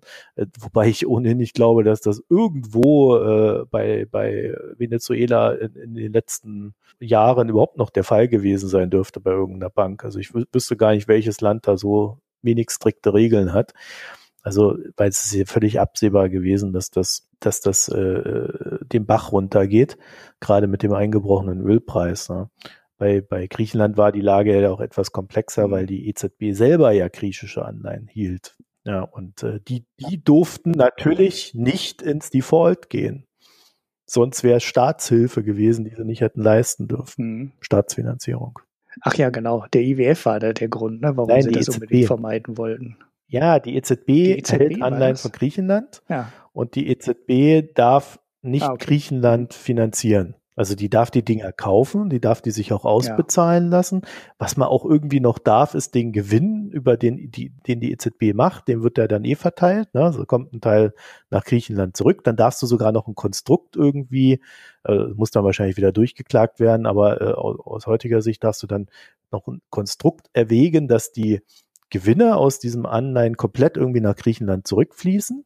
Also Griechenland quasi für äh, äh die EZB quasi für Griechenland die Anleihen zurückgekauft hat zu 50 Prozent und dann die Spanne 50 zu 100 als Gewinn an Griechenland weitergibt. Das, wo ich von. Anfang an gesagt habe, was Griechenland tun soll. Da brauchen sie kein, ja. Kein Default machen, sondern kaufen halt einfach ihre Anleihen zu 50 Prozent zurück. Ja niedriger. Hast du irgendwas über den naja, Barwert egal. gelesen, dieser russischen Aktion dann? Also äh, was das jetzt für ein Schuldenschnitt ist? 20 Prozent, 30 Prozent oder? Nee, dazu, äh, die Details haben sie ja so äh, äh, ziemlich für sich behalten. Mich hat die ganze Aktion auch deswegen gewundert, weil Russland äh, vor zwei Jahren, meine ich, war das, als sie da voll in der Krise waren, haben sie gesagt, sie machen keine Auslandsdarlehen mehr. Mhm. Also das war, ja, das war, das kam damals auch sehr überraschend, dass sie ja. das gemacht haben, weil da eigentlich keiner mit gerechnet hat. Ne? Ja. Dass danach den, also die Chinesen haben halt irgendwann gesagt, wir geben Venezuela kein Geld mehr. Und dann ist ähm, Russland an der Stelle noch eingestiegen, was echt über, überraschend war. Noch später ist ja Goldman Sachs eingestiegen. Deshalb wollte ich das jetzt gerade wissen, ob du da irgendwas gelesen hast zu dem Barwert. Der Goldman Sachs hat ja im Sommer noch Anleihen von Venezuela gekauft. Und die haben nur noch irgendwie 30 Prozent oder sowas bezahlt des Nennwerts. Also das heißt, die haben irgendwie schon mit 70 Prozent Abschlag gekauft. Ja, äh, deshalb hätte mich jetzt mal interessiert, was Russland da jetzt für einen Deal ausgehandelt hat. Also ob die jetzt 30, 50 oder 70 Prozent ähm, Haircut akzeptiert haben. Oder, naja, äh, sie haben, sie haben, worauf sie verzichten, ist, glaube ich, Zinszahlung. Also so verstehe ich das. Sie, sie kriegen ihre ja, genau, Summe zurück und äh, die andere Frage ist ja, was haben sie für Sicherheiten? Also wir haben ja damals schon spekuliert, aber man, man weiß das halt immer nicht so genau, äh, weil die das halt für sich behalten. Man äh, könnte davon ausgehen, dass die Russen dann, was weiß ich, äh, einen Anteil an diesem staatlichen Unternehmen, das da die Ölsachen macht, bekommen oder wenn dann der Default ist oder dass sie Ölfelder bekommen oder irgendwas. Ja, da gibt's ja mehrere mhm. Möglichkeiten. Mhm. Aber ich, äh, das weiß ich nicht, also dazu ist mir nichts bekannt. Äh, hier PDVSA heißt der staatliche Ölkonzern. Äh, die Chinesen haben übrigens keinen Haircut gemacht. Sie haben aber gesagt, dass sie, äh, dass sie weiterhin zusammenarbeiten und alles ganz normal verlaufe. Was auch immer mhm. das heißt.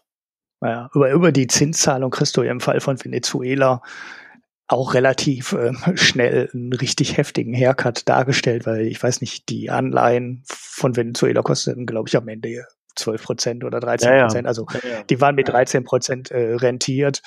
Und wenn Russland da so spät eingestiegen ist, dann werden die halt auch einen zweistelligen Zinssatz bekommen haben. Und wenn die jetzt da für sechs oder acht Jahre auf den Zins verzichten, dann ist es halt auch schnell ein Haircut von 50, äh, 60 oder 70 Prozent, auch wenn sie eigentlich den Nennwert, den sie geliehen haben, dann noch zurückbekommen am Ende, mhm. verzichten sie trotzdem dann auf äh, die Hälfte oder noch mehr der Zahlungen, die eigentlich ursprünglich mal angedacht waren. Ja, eine letzte, naja, eine, eine letzte Sache noch. Es gab äh, am Montag irgendwie so eine Konferenz mit den internationalen Gläubigern und da hieß es eigentlich, dass man darüber beraten wolle, wie so das Ganze künftig laufen soll, ja, also so mit Umstrukturierung und so weiter, Umschuldung. Aber da haben die noch nicht mal einen Vorschlag gemacht, die Venezuela Venezuelaner. Mhm. Also, keine Ahnung. ja. Keine Ahnung, ja. was da los ist. Jedenfalls, ich glaube, die Anleihen, wenn ich das hier so richtig sehe, die sind dann so irgendwo bei 25 Prozent mittlerweile oder so eher so 22 Prozent. Ja. Jetzt also jetzt wäre Status heute wäre, äh, hätte Goldman Sachs mit der Spekulation kein Geld verdient. Ja, heute sind sie, glaube ich, bei 28 Prozent sogar, wenn ich das hier richtig sehe. Börse Stuttgart. Naja, ich werfe ja nochmal einen Artikel rein, Handelsblatt, das ist vom Sommer. Äh, da haben sie 31 Prozent bezahlt. Ja, mal schauen. So wahnsinnig große Verluste werden sie wird Goldman Sachs wahrscheinlich nicht haben. Weißt du, äh, eine ganz interessante Sache noch, weil ich das hier gerade ähm, äh, unterschlagen habe. Und das ist vielleicht auch der Grund, warum die äh, keine, keinen Vorschlag gemacht haben. Und äh, die USA haben Sanktionen gegen Venezuela. Da erinnerst du dich dran, ne? mhm. ne? Mhm. Und die bedeuten auch, dass äh, Maduro oder der Vizepräsident nicht mit den Gläubigern aus den Vereinigten Staaten verhandeln dürfen. Also die Banker, aber die Goldman Sachs durfte doch die Anleihen auch noch kaufen. Also zumindest in die Richtung sind doch Geschäfte noch möglich. Oder sind die nachher erst verhängt worden? Sind die noch so frisch? Verstehe ich nicht. Die Sanktionen sind seit was weiß ich wann aktiv. Da, da gab es ja jetzt genau, noch mal eine Verschärfung. Halt. Da gab es ja jetzt noch mal eine Verschärfung vor anderthalb, zwei Monaten. Na ja gut, dann hatte Goldman Sachs wahrscheinlich die Anleihen auch Boah. vor der Verschärfung. Ja, vielleicht gekauft. ist das aber auch das Pfand. Also ich, ich kenne ja die Anleihenbedingungen da jetzt auch gerade nicht, äh, gerade bei den internationalen Anleihen, wenn die irgendwie auf Dollar laufen, da, da kannst du dich doch noch 30 Jahre später vor Gericht dann rumprügeln, so wie bei Argentinien, ob die da nicht 100 mhm. Prozent zahlen müssen. Bloß dann würde ich es ja auch nicht für 30 Prozent kaufen. Also das wäre mir dann einfach zu hoch. Naja, wir wissen es nicht. Man wird sehen, das wird sich alles ewig ziehen. Wie du schon sagst, Argentinien ist ein gutes äh, gutes Beispiel. Da kam ja dann am Ende für die Gläubiger auch viel mehr Geld äh, noch bei raus, als sie zwischenzeitlich mal erwartet haben. Ja. So, und jetzt äh, könnten wir ja, glaube ich, noch ewig weitermachen. Ein paar Sachen hätten wir noch drin, aber ich würde vorschlagen, wir gehen mal zum Gesellschaftsteil über, oder? Und im Gesellschaftsteil ja, hast du ja ohnehin noch mal so ein schönes Wirtschaftsthema. Ja, entgegen mancherlei Annahme haben wir ja im Gesellschaftsteil immer noch einen hohen Wirtschaftsan. Ja. Also nicht nur Bierwirtschaft, also, sondern sondern auch bei den Picks. Und während ich, während ich äh, keinen Pick habe, ich hätte, ich könnte mir zwar einen aus den Fingern saugen, aber ich äh, glaube, es reicht, wenn dein Pick da ist. Ja, das ist ja auch so ein Doppelpick eigentlich, schon, wenn es zusammenfügst. Ähm, ja, äh, eigentlich sogar ein Dreifach-Pick. äh, das hatten wir auch überlegt, in die News reinzunehmen, aber äh, ich mache daraus einfach einen Pick. Und zwar hat ähm, Trump jetzt in den USA die lange erwartete Steuerreform vorgeschlagen, die natürlich, äh, wie zu erwarten war, eine große Steuersenkung für Unternehmen, äh, auch auf gewisser Ebene äh, Steuersenkung äh, für ähm, ja, Mittelgutverdiener äh, enthält. Und da will ich jetzt aber gar nicht die Details, ähm, die Details da bereden. Interessant äh, sind die Steuern äh, für die internationalen Unternehmen, für diese repatriated, äh, also die Gewinne, die im Moment im Ausland liegen. Der, das soll nämlich, ähm, das, der soll nämlich auch gesenkt werden und der normale Unternehmenssteuersatz soll von 35 auf 20 Prozent senken, was ja ungefähr fast eine Halbierung ist. Und da fragt man sich schon, wie man ein Land noch finanzieren will, wenn man Private entlastet, wenn man die Unternehmen entlastet und äh, ja irgendwie die gleichen äh, Ausgaben oder ungefähr die gleichen Ausgaben hat wie vorher. Okay, ja klar, Trump will ein bisschen im Gesundheitssystem sparen, sagt aber auf der anderen Seite, äh, ich will die Infrastruktur verbessern, ich will die Mauer bauen und ich will mehr Geld für Militär ausgeben. Da fragt man sich schon, wie sich das dann rechnen soll. Ähm, aber das ist so gar nicht die, die ganz große Frage. Die Kritiker ähm, ja, rechnen jetzt halt alle damit, dass der Staat halt noch viel stärker sparen muss, als es im Moment planen. Und genau zu dem ähm, Aspekt habe ich dann halt auch den Peak. Und äh, das ist ein Planet Money Podcast, den ich ja häufiger empfehle. Und die haben mal eine Folge gemacht über Kansas. Und in Kansas gibt's quasi so die Vorlage für die Unternehmenssteuerreform, die jetzt US, US-weit gemacht werden soll. Und die haben es ausprobiert. Und in Kansas ist die ganze Geschichte ziemlich grandios gescheitert. Das ist jetzt auch schon was her. Ich glaube, das ist jetzt schon drei oder vier Legislaturperioden her.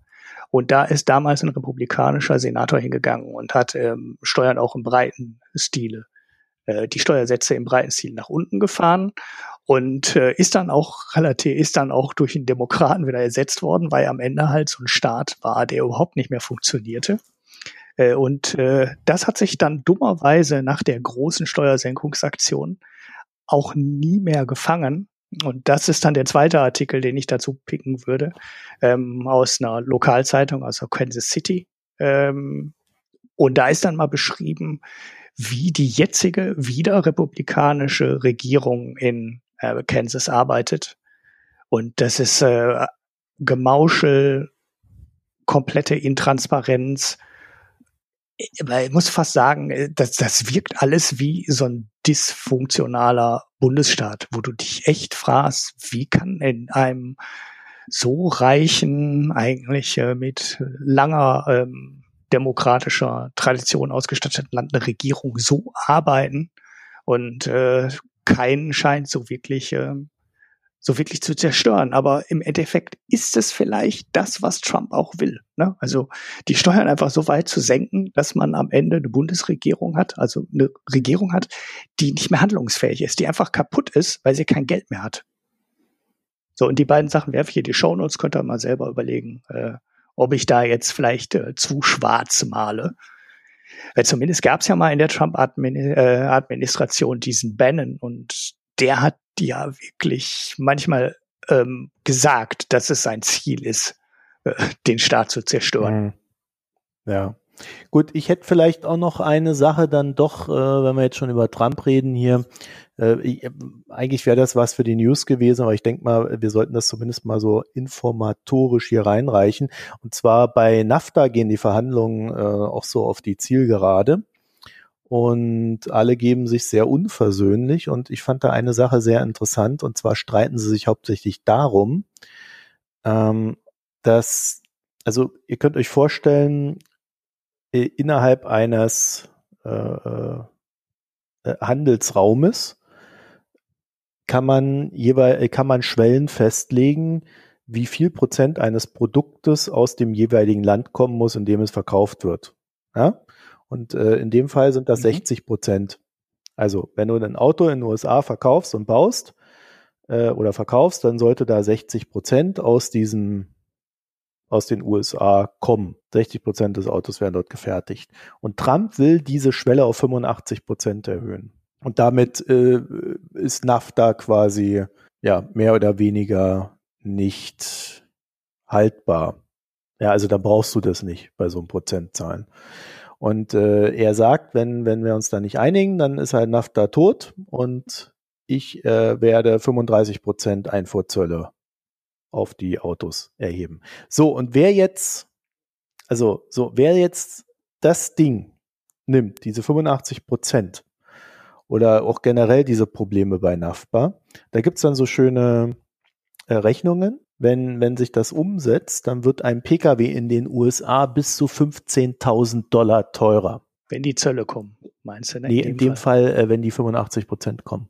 Ja, das, dann ersetzt er ja nur ähm, kanadische äh, Produktion durch ähm, amerikanische. Also ist es dann vielleicht ein bisschen teurer und die Firmen äh, sind alle super sauer, weil sie eine neue Ja, Fabrik stopp, stopp, aufbauen stopp. Die müssen, haben das hier so komisch formuliert. Ich überlege gerade, ob die nicht doch die Zölle bauen, äh, meinen. Pass auf, die Formulierung ist Ja, laut, C, laut CAR, KHH, enthalten nämlich in den USA verbaute Motoren im Schnitt 60 Prozent elektronische Komponenten und andere Teile, die aus dem südlichen Nachbarland stammen. Beharrt Trump auf seinem Vorhaben für die Ursprungsregeln und ordnet andernfalls Mhm. Zölle an, dann würde der durchschnittliche Preis eines PKWs in den USA bis zu 15.000 Dollar steigen. bei den Zöllen hast du ja auch das Problem, dass manchmal die Sachen, also wenn du erstmal einmal in so einer Freihandelszone bist, dann denkst du ja nicht mehr an Zölle, sondern du äh, guckst, wo sind die Fabriken und Mhm. dann schickst du die Bauteile halt permanent hin und her. Und dich interessieren die Grenzen nicht. Das heißt, das kann auch sein, dass die Sachen mehrfach über die Grenzen gehen. Und so wie ich die Zölle bisher verstanden habe, ähm, ich bin mir da aber nicht sicher, weil ich habe da mal nachgeguckt, weil ich mir das nicht so richtig vorstellen könnte, zahlst du dann auch immer über die Grenzen permanent Zölle. Mhm. Also auch wenn du den Zoll in die eine Richtung bezahlt hast und du schickst das dann wieder zurück, zahlst du wieder einen Zoll. Und das ist nicht so wie bei der Umsatzsteuer, wo du ja immer nur den Unterschied berechnest. Da kommt ja nicht immer, wenn du vom Händler an Großhändler, an Kleinhändler, wird ja immer nur der Preisaufschlag neu mit der Mehrwertsteuer Ja. versehen. Und du kannst ja die bezahlte Mehrwertsteuer zurückholen. Und ich glaube, so wie ich es gelesen habe, ist es bei Zöllen nicht so. Das heißt, wenn du ähm, jetzt irgendein Bauteil in den USA machst, du schickst das nach Kanada, aus Kanada machen sie daraus eine Motorsteuerung, die schickst du nach Mexiko und die machen daraus einen Motor und du schickst den Motor wieder in die USA zurück, wo er in ein Auto eingebaut wird, zahlst du dann halt unter Umständen für jede Grenze, die du überschreitest, jedes Mal wieder den kompletten Steuersatz. Mhm. Also den kompletten, nicht Steuersatz, sondern den kompletten Ja. Zoll wieder neu. Und das kann sich dann halt aufaddieren. Ja, also ich gebe ich gebe jetzt noch mal ein paar Zahlen, weil ich finde das ein recht interessantes Thema auch. Ähm, also wenn NAFTA aufgekündigt wird, äh, werden die Agrarexporte nach Mexiko, also aus den USA nach Mexiko, wird sehr viel Mais bezogen, glaube ich auch, äh, mit 75 Prozent belegt, Strafzoll. Amerikanische Ausfuhren von Rindfleisch würden sich in Kanada um 27 Prozent und Textilien um 18 Prozent verteuern. Also es ist schon völlig klar, was passiert, wenn das alles ja gekappt wird. Aber ähm, und und die Experten sagen eigentlich auch, also die die USA sitzen da eher so am kürzeren Hebel. Was, was ich auch recht interessant finde, also Mhm. zumindest was die Strafzölle betrifft. Aber Trump zieht es wohl durch oder zumindest glaubt man, dass er das durchzieht. Und äh, ich muss sagen, so aus dem heraus, was wir wissen, ist es äh, schwierig einschätzbar, ob er, äh, ob er da zurücksteckt oder ob er, er äh, dann doch noch einlenkt in letzter Sekunde. Weil diese Sachen, das sind natürlich Verhandlungsstände, die nach außen gegeben werden, um auch Druck aufzubauen. Es ist aber für uns von außen, zumindest bei Trump, nicht sichtbar, ob er ja, ein irrer Ivan ist oder ob er äh, eine gewisse Ratio hat. Also das macht er schon recht gut, aber ich glaube, nicht, dass er das wirklich gut macht, sondern er ist einfach so. Ja. also, es ist nicht irgendwie eine Strategie, sondern der Typ ist halt so drauf. Ich glaube, der kann das auf der großen Ebene, ne? weißt du, diese Drohung formulieren Ja, ja. und so. Und ich handle den Deal neu aus. Auf der Ebene macht er das, glaube ich, sehr gut. Ich weiß nur nicht, ob der ähm, in seiner Regierung dann auch Leute hat, die so gut sind, dass sie auch in den Details den Deal dann gut das sind aushandeln. die. Das, äh, das, das, Ja. das, das Interessante an diesem ganzen Ding ist eigentlich, das, was kolportiert wird, ist, selbst die US-Verhandler sind total frustriert, weil äh, sie eigentlich gute Erfolge erzielen könnten in den Verhandlungen. Aber dadurch, dass Trump immer bei dieser Maximalforderung bleibt, oder sie fordert, also er sagt, ich will nur die Maximalforderung, sonst interessiert mich das nicht. Äh, dadurch äh, sind die halt selber frustriert oder sollen selber frustriert sein, weil sie, weil sie quasi ihre Erfolge nicht mal umsetzen könnten. Und äh, das Mhm. ist, äh, das habe ich aus Verhandlungen bisher auch noch nicht gehört. Also das ist äh, sowas recht Mhm. Neues. Ja? Deswegen habe ich gedacht, auch wenn ich, ich bin eigentlich immer der Meinung, die sollen verhandeln und wir gucken uns das Ergebnis an. Ja? Aber äh, das Ding hier finde ich von der Art und Weise her äh, ist so abseits des Gewohnten, dass man da ruhig schon mal drüber sprechen kann. Aber haben wir jetzt auch Jo. gemacht. Dabei würde ich sagen, belassen wir es. Und jetzt kommen wir endlich mal zum Bier. Ähnlich. Ah, ich fange an. an? Ich, ich war ja, wie ihr Mhm. wisst, bei meiner Oma in Cottbus und dort habe ich getrunken dann im Hotel und wie ich gesehen habe, hat das Hotel Mhm. einen Schweinepreis von mir verlangt. Schwarze Pumpe. Schwarze Pumpe könnt ihr googeln, ist ein Ort im Osten und das hat jetzt sein eigenes Bier. Ne? Ja, ja, ja, ja. Ein Ort, an dem du nicht leben willst, weil du nicht weißt, Mhm. was da alles im Boden rumkreucht und fleucht. Ähm, aber ich habe dieses Bier im Hotel getrunken. Ich äh, und äh, also ich, ich weiß nicht, ich habe ich, ich kann das kurz machen. Ich habe noch nie ein so malziges Bier getrunken. Mhm. Das ist ein schwarzes oder ein dunkles und es schmeckt einfach nur nach Malz und zwar in einer Art nach Malz, dass es eigentlich wie Medizin schmeckt. Aha. Also nicht wie so ein, klassisches Malzbier, also so ein alkoholfreies, was man den Kindern schon mal manchmal gibt oder Leute, die. Ja, Alkohol hat das auch genug. du. Ja. Also schmeckt das dann auch so süß wie, äh, mein Gott, wie heißt denn das? Vitamalz. Ich habe ich noch nie getrunken. Ah. Äh, nee, süß ist es nicht, sondern es hat einfach so einen so Medizinmalzgeschmack. Also uah, hat 6,6 Prozent. Aha. Okay, relativ kräftig dann schon. Und dann steht dann irgendwie unten drunter Labiratorium. Weißt du, Ah, Bier, aha, von der Labiratorium GmbH aus Cottbus. Kein, es gibt kein Wortspiel, was so schlecht ist, dass es nicht irgendjemand machen würde, ne? Ja, also es, es schmeckt, es schmeckt wirklich nach Labor, ja, also da, das haben sie gut hingekriegt. Nee, echt nicht, also echt nicht meins. okay. Ja, das Schlimme ist, ähm, ich habe jetzt nichts Positiveres und das Allerschlimmste daran ist, äh, das ist das zweite Hörerbier von dem Max, der uns das zugeschickt hat. Oh, oh, oh, Max. Gut, Max, ich, ich, ich, ich verlange, ich habe ja quasi danach verlangt, weil das so, äh, so extrem ähm, klang und ich dachte, das muss ich unbedingt mal probieren. Ähm, und das ist das äh, Aventinus Eisbock. Ich habe die Flasche jetzt leider nicht mehr hier stehen, habe den Link auch noch nicht aufgemacht, aber das äh, ist sehr stark und ich hatte ja auch mal angekündigt, dass ich das fünf Jahre im Keller liegen lassen werde, bevor ich das trinke. Äh, Ja, und jetzt bist du gierig geworden. nein, ich habe das ja bei hier, hier im Getränkemarkt auch gefunden und habe mir da selber Ja. noch mal äh, eine Flasche nachgekauft oder zwei. Und da habe ich gedacht, jetzt habe ich ja mehr davon, jetzt kann ich das probieren. ähm, Und in fünf Jahren kommt dann der Nachklapp, oder wie? genau. Und äh, das ist, oh, also das ist, äh, also beim Wein sagt man äh, Depot. Ne? Das, das ist ein super kräftiges, Mhm. dunkles Bier. Das hat 12 Prozent, also schon heftig. Also ich weiß nicht, viel stärkere Biere gibt's ja gar nicht, die dann natürlich gebraut werden, also über 12 Prozent. Irgendwann sterben, sterben da die Hefen ab bei den ähm, äh, Alkoholmengen. Das hat ja früher die, Mhm. ne, also Brauprozess, das hat ja früher die Brauung beendet. Du hast die Hefe reingeworfen und irgendwann stirbt die Hefe halt ab durch zu viel Alkohol. Und dann musste man andere Mhm. Hefen nehmen, damit das Bier stärker wird und so. Und äh, bei 12 Prozent muss man, glaube ich, schon ziemlich tricksen. Ich glaube, da nimmt man gar keine ganz normale Hefe mehr, um Bier so hoch zu bekommen. Und das ist wirklich Mhm. sehr, sehr kräftig. Und was mich daran gewundert hat, wird euch jetzt wahrscheinlich nicht wundern, weil es hat ja 12 Prozent, es schmeckt sehr nach Alkohol, aber in einer Art und Weise, wie ich die von den belgischen starken Bieren, ich hatte mal irgendwann hier auch so ein Quad gepickt. Ich weiß jetzt leider nicht mehr welches. Da gibt's ja dann äh, Double, Triple und Quad und das hatte auch na, 10 Prozent, irgendwie sowas 10, 11 Prozent in der Größenordnung. Bei dem Bier, gut, da merkte man auch, dass da Alkohol drin ist und da schmeckte man den Alkohol auch ein bisschen, aber der war echt har- harmonisch. Und jetzt bei dem fand ich, das schmeckt total sprittig. Also das hat mir überhaupt nicht gefallen. Ich werde jetzt aber trotzdem nicht sagen, schick mir das bloß nicht mehr zu.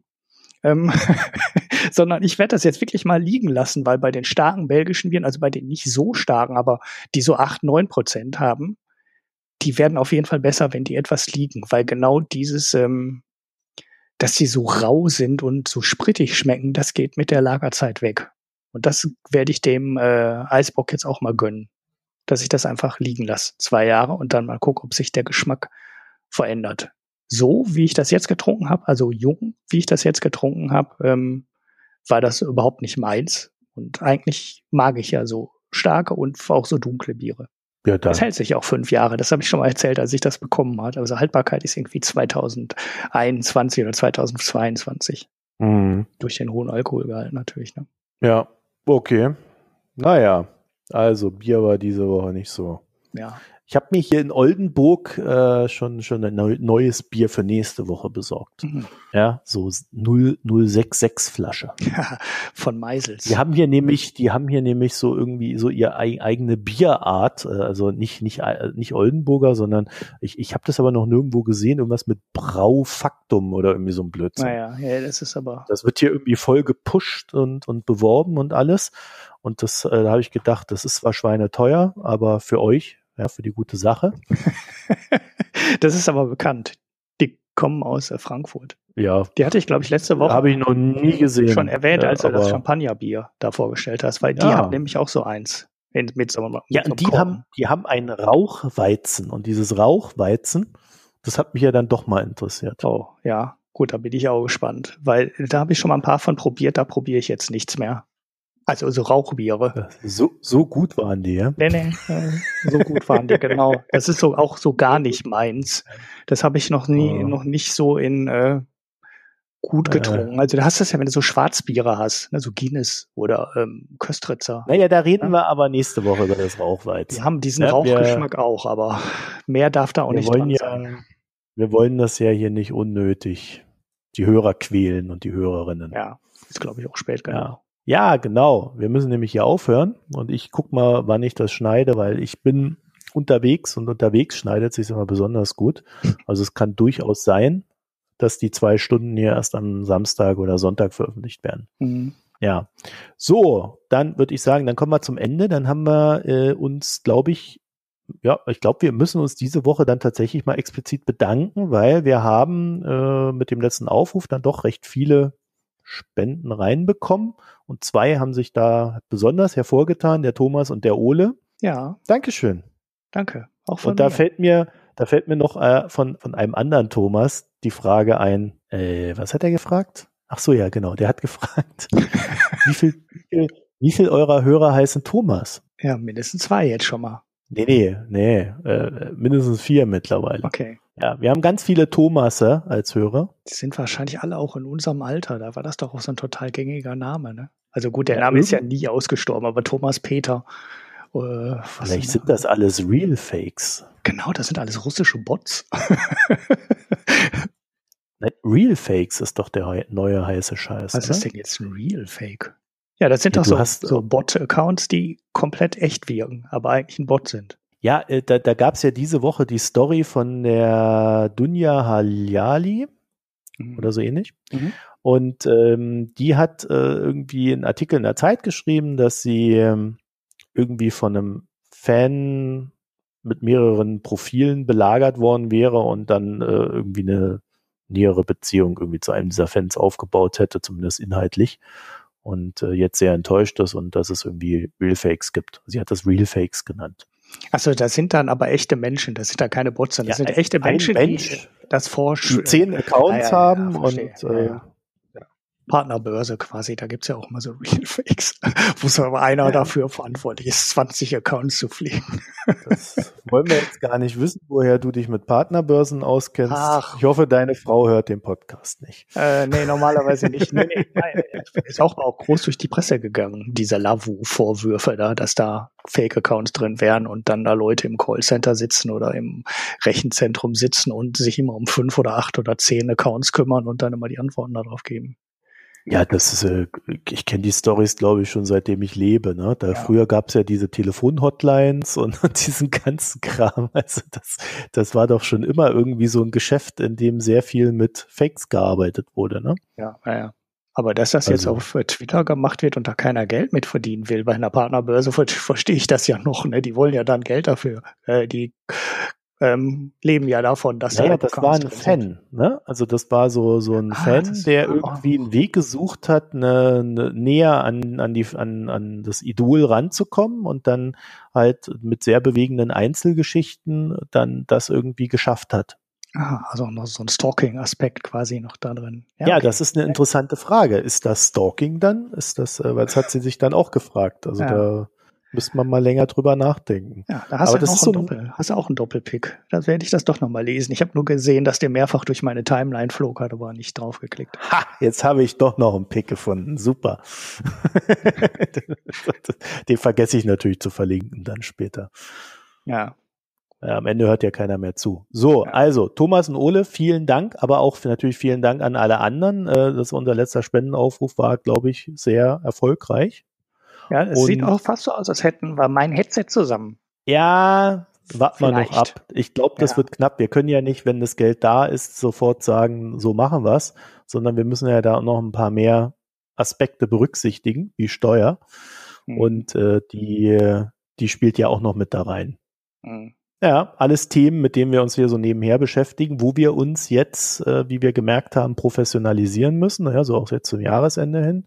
Und äh, da, da werden wir auch noch mal ein paar Schritte gehen müssen. Also ja, ihr, ihr begleitet uns da quasi. Heißt aber auch, ja, einmalige Spenden sind schön, aber Regelmäßigkeit ist auch schön. also äh, gerne, gerne mehr davon. Und äh, wir hauen das Geld ja nicht einfach auf den Kopf. Also das Bier bezahlen wir immer alles schön selber. Ja, muss man ja vielleicht auch mal dazu sagen. Nicht, dass die dann denken, wir kaufen uns Bier davon. Naja, oder wir werden hier bezahlt von den Brauereien, ach nichts. Nee, machen wir alles freiwillig. Äh, nee, sondern wir, äh, die ersten Sachen, das war jetzt ja einmal das Logo haben wir gemacht. Das nächste ist jetzt dieses Headset für, für Ulrich, damit wir da auf dem gleichen Stand sind. Und dann wollen wir ja irgendwann auch mal anfangen, uns hier irgendwas einzukaufen, von wegen vielleicht mal eine schönere Website, ja, oder auch mal eine Recherche einkaufen von jemand extern. Alles Sachen, die noch im Raum stehen. Da sind wir noch weit weg. Hm. Ungeachtet dessen, wir wollen nicht undankbar sein. In dem Sinne sind wir dann natürlich dann wieder beim Ende. Also bitte gerne weiterspenden, bitte gerne regelmäßig spenden. Und äh, wir freuen uns natürlich über jede, jeden Euro, der hier reinkommt, äh, weil das ja auch immer so ein kleines, äh, es ist ja nicht nur ein Dankeschön, sondern es ist ja auch immer ein persönlicher Einsatz, der dahinter steht, überhaupt eine Überweisung zu tätigen, finde ich. Mhm. Ja, das ist ja auch viel wert. Muss man ja immer sehen. Dann haben wir natürlich noch Patreon, unser heißgeliebtes Steady, ja. wo wir die, die meisten Zuspruch bekommen. Ja, Steady. unser Running Gag. Und äh, ansonsten guckt einfach mal auf unsere Internetseite www.mikroökonomen.de. Dort könnt ihr nämlich auch kommentieren und was in den letzten äh, Wochen auch ganz gut gelaufen ist. Wir haben so nach jeder Folge haben wir immer so eins, zwei oder auch manchmal mehr äh, neue Be Bewertungen auf iTunes bekommen. Das hilft uns nämlich auch in irgendeiner Form, von der wir nicht wissen, in welcher. Aber das ist immer sehr schön. Weiter damit. Vielen Dank und dann bis nächste Woche. Tschüss. Tschüss.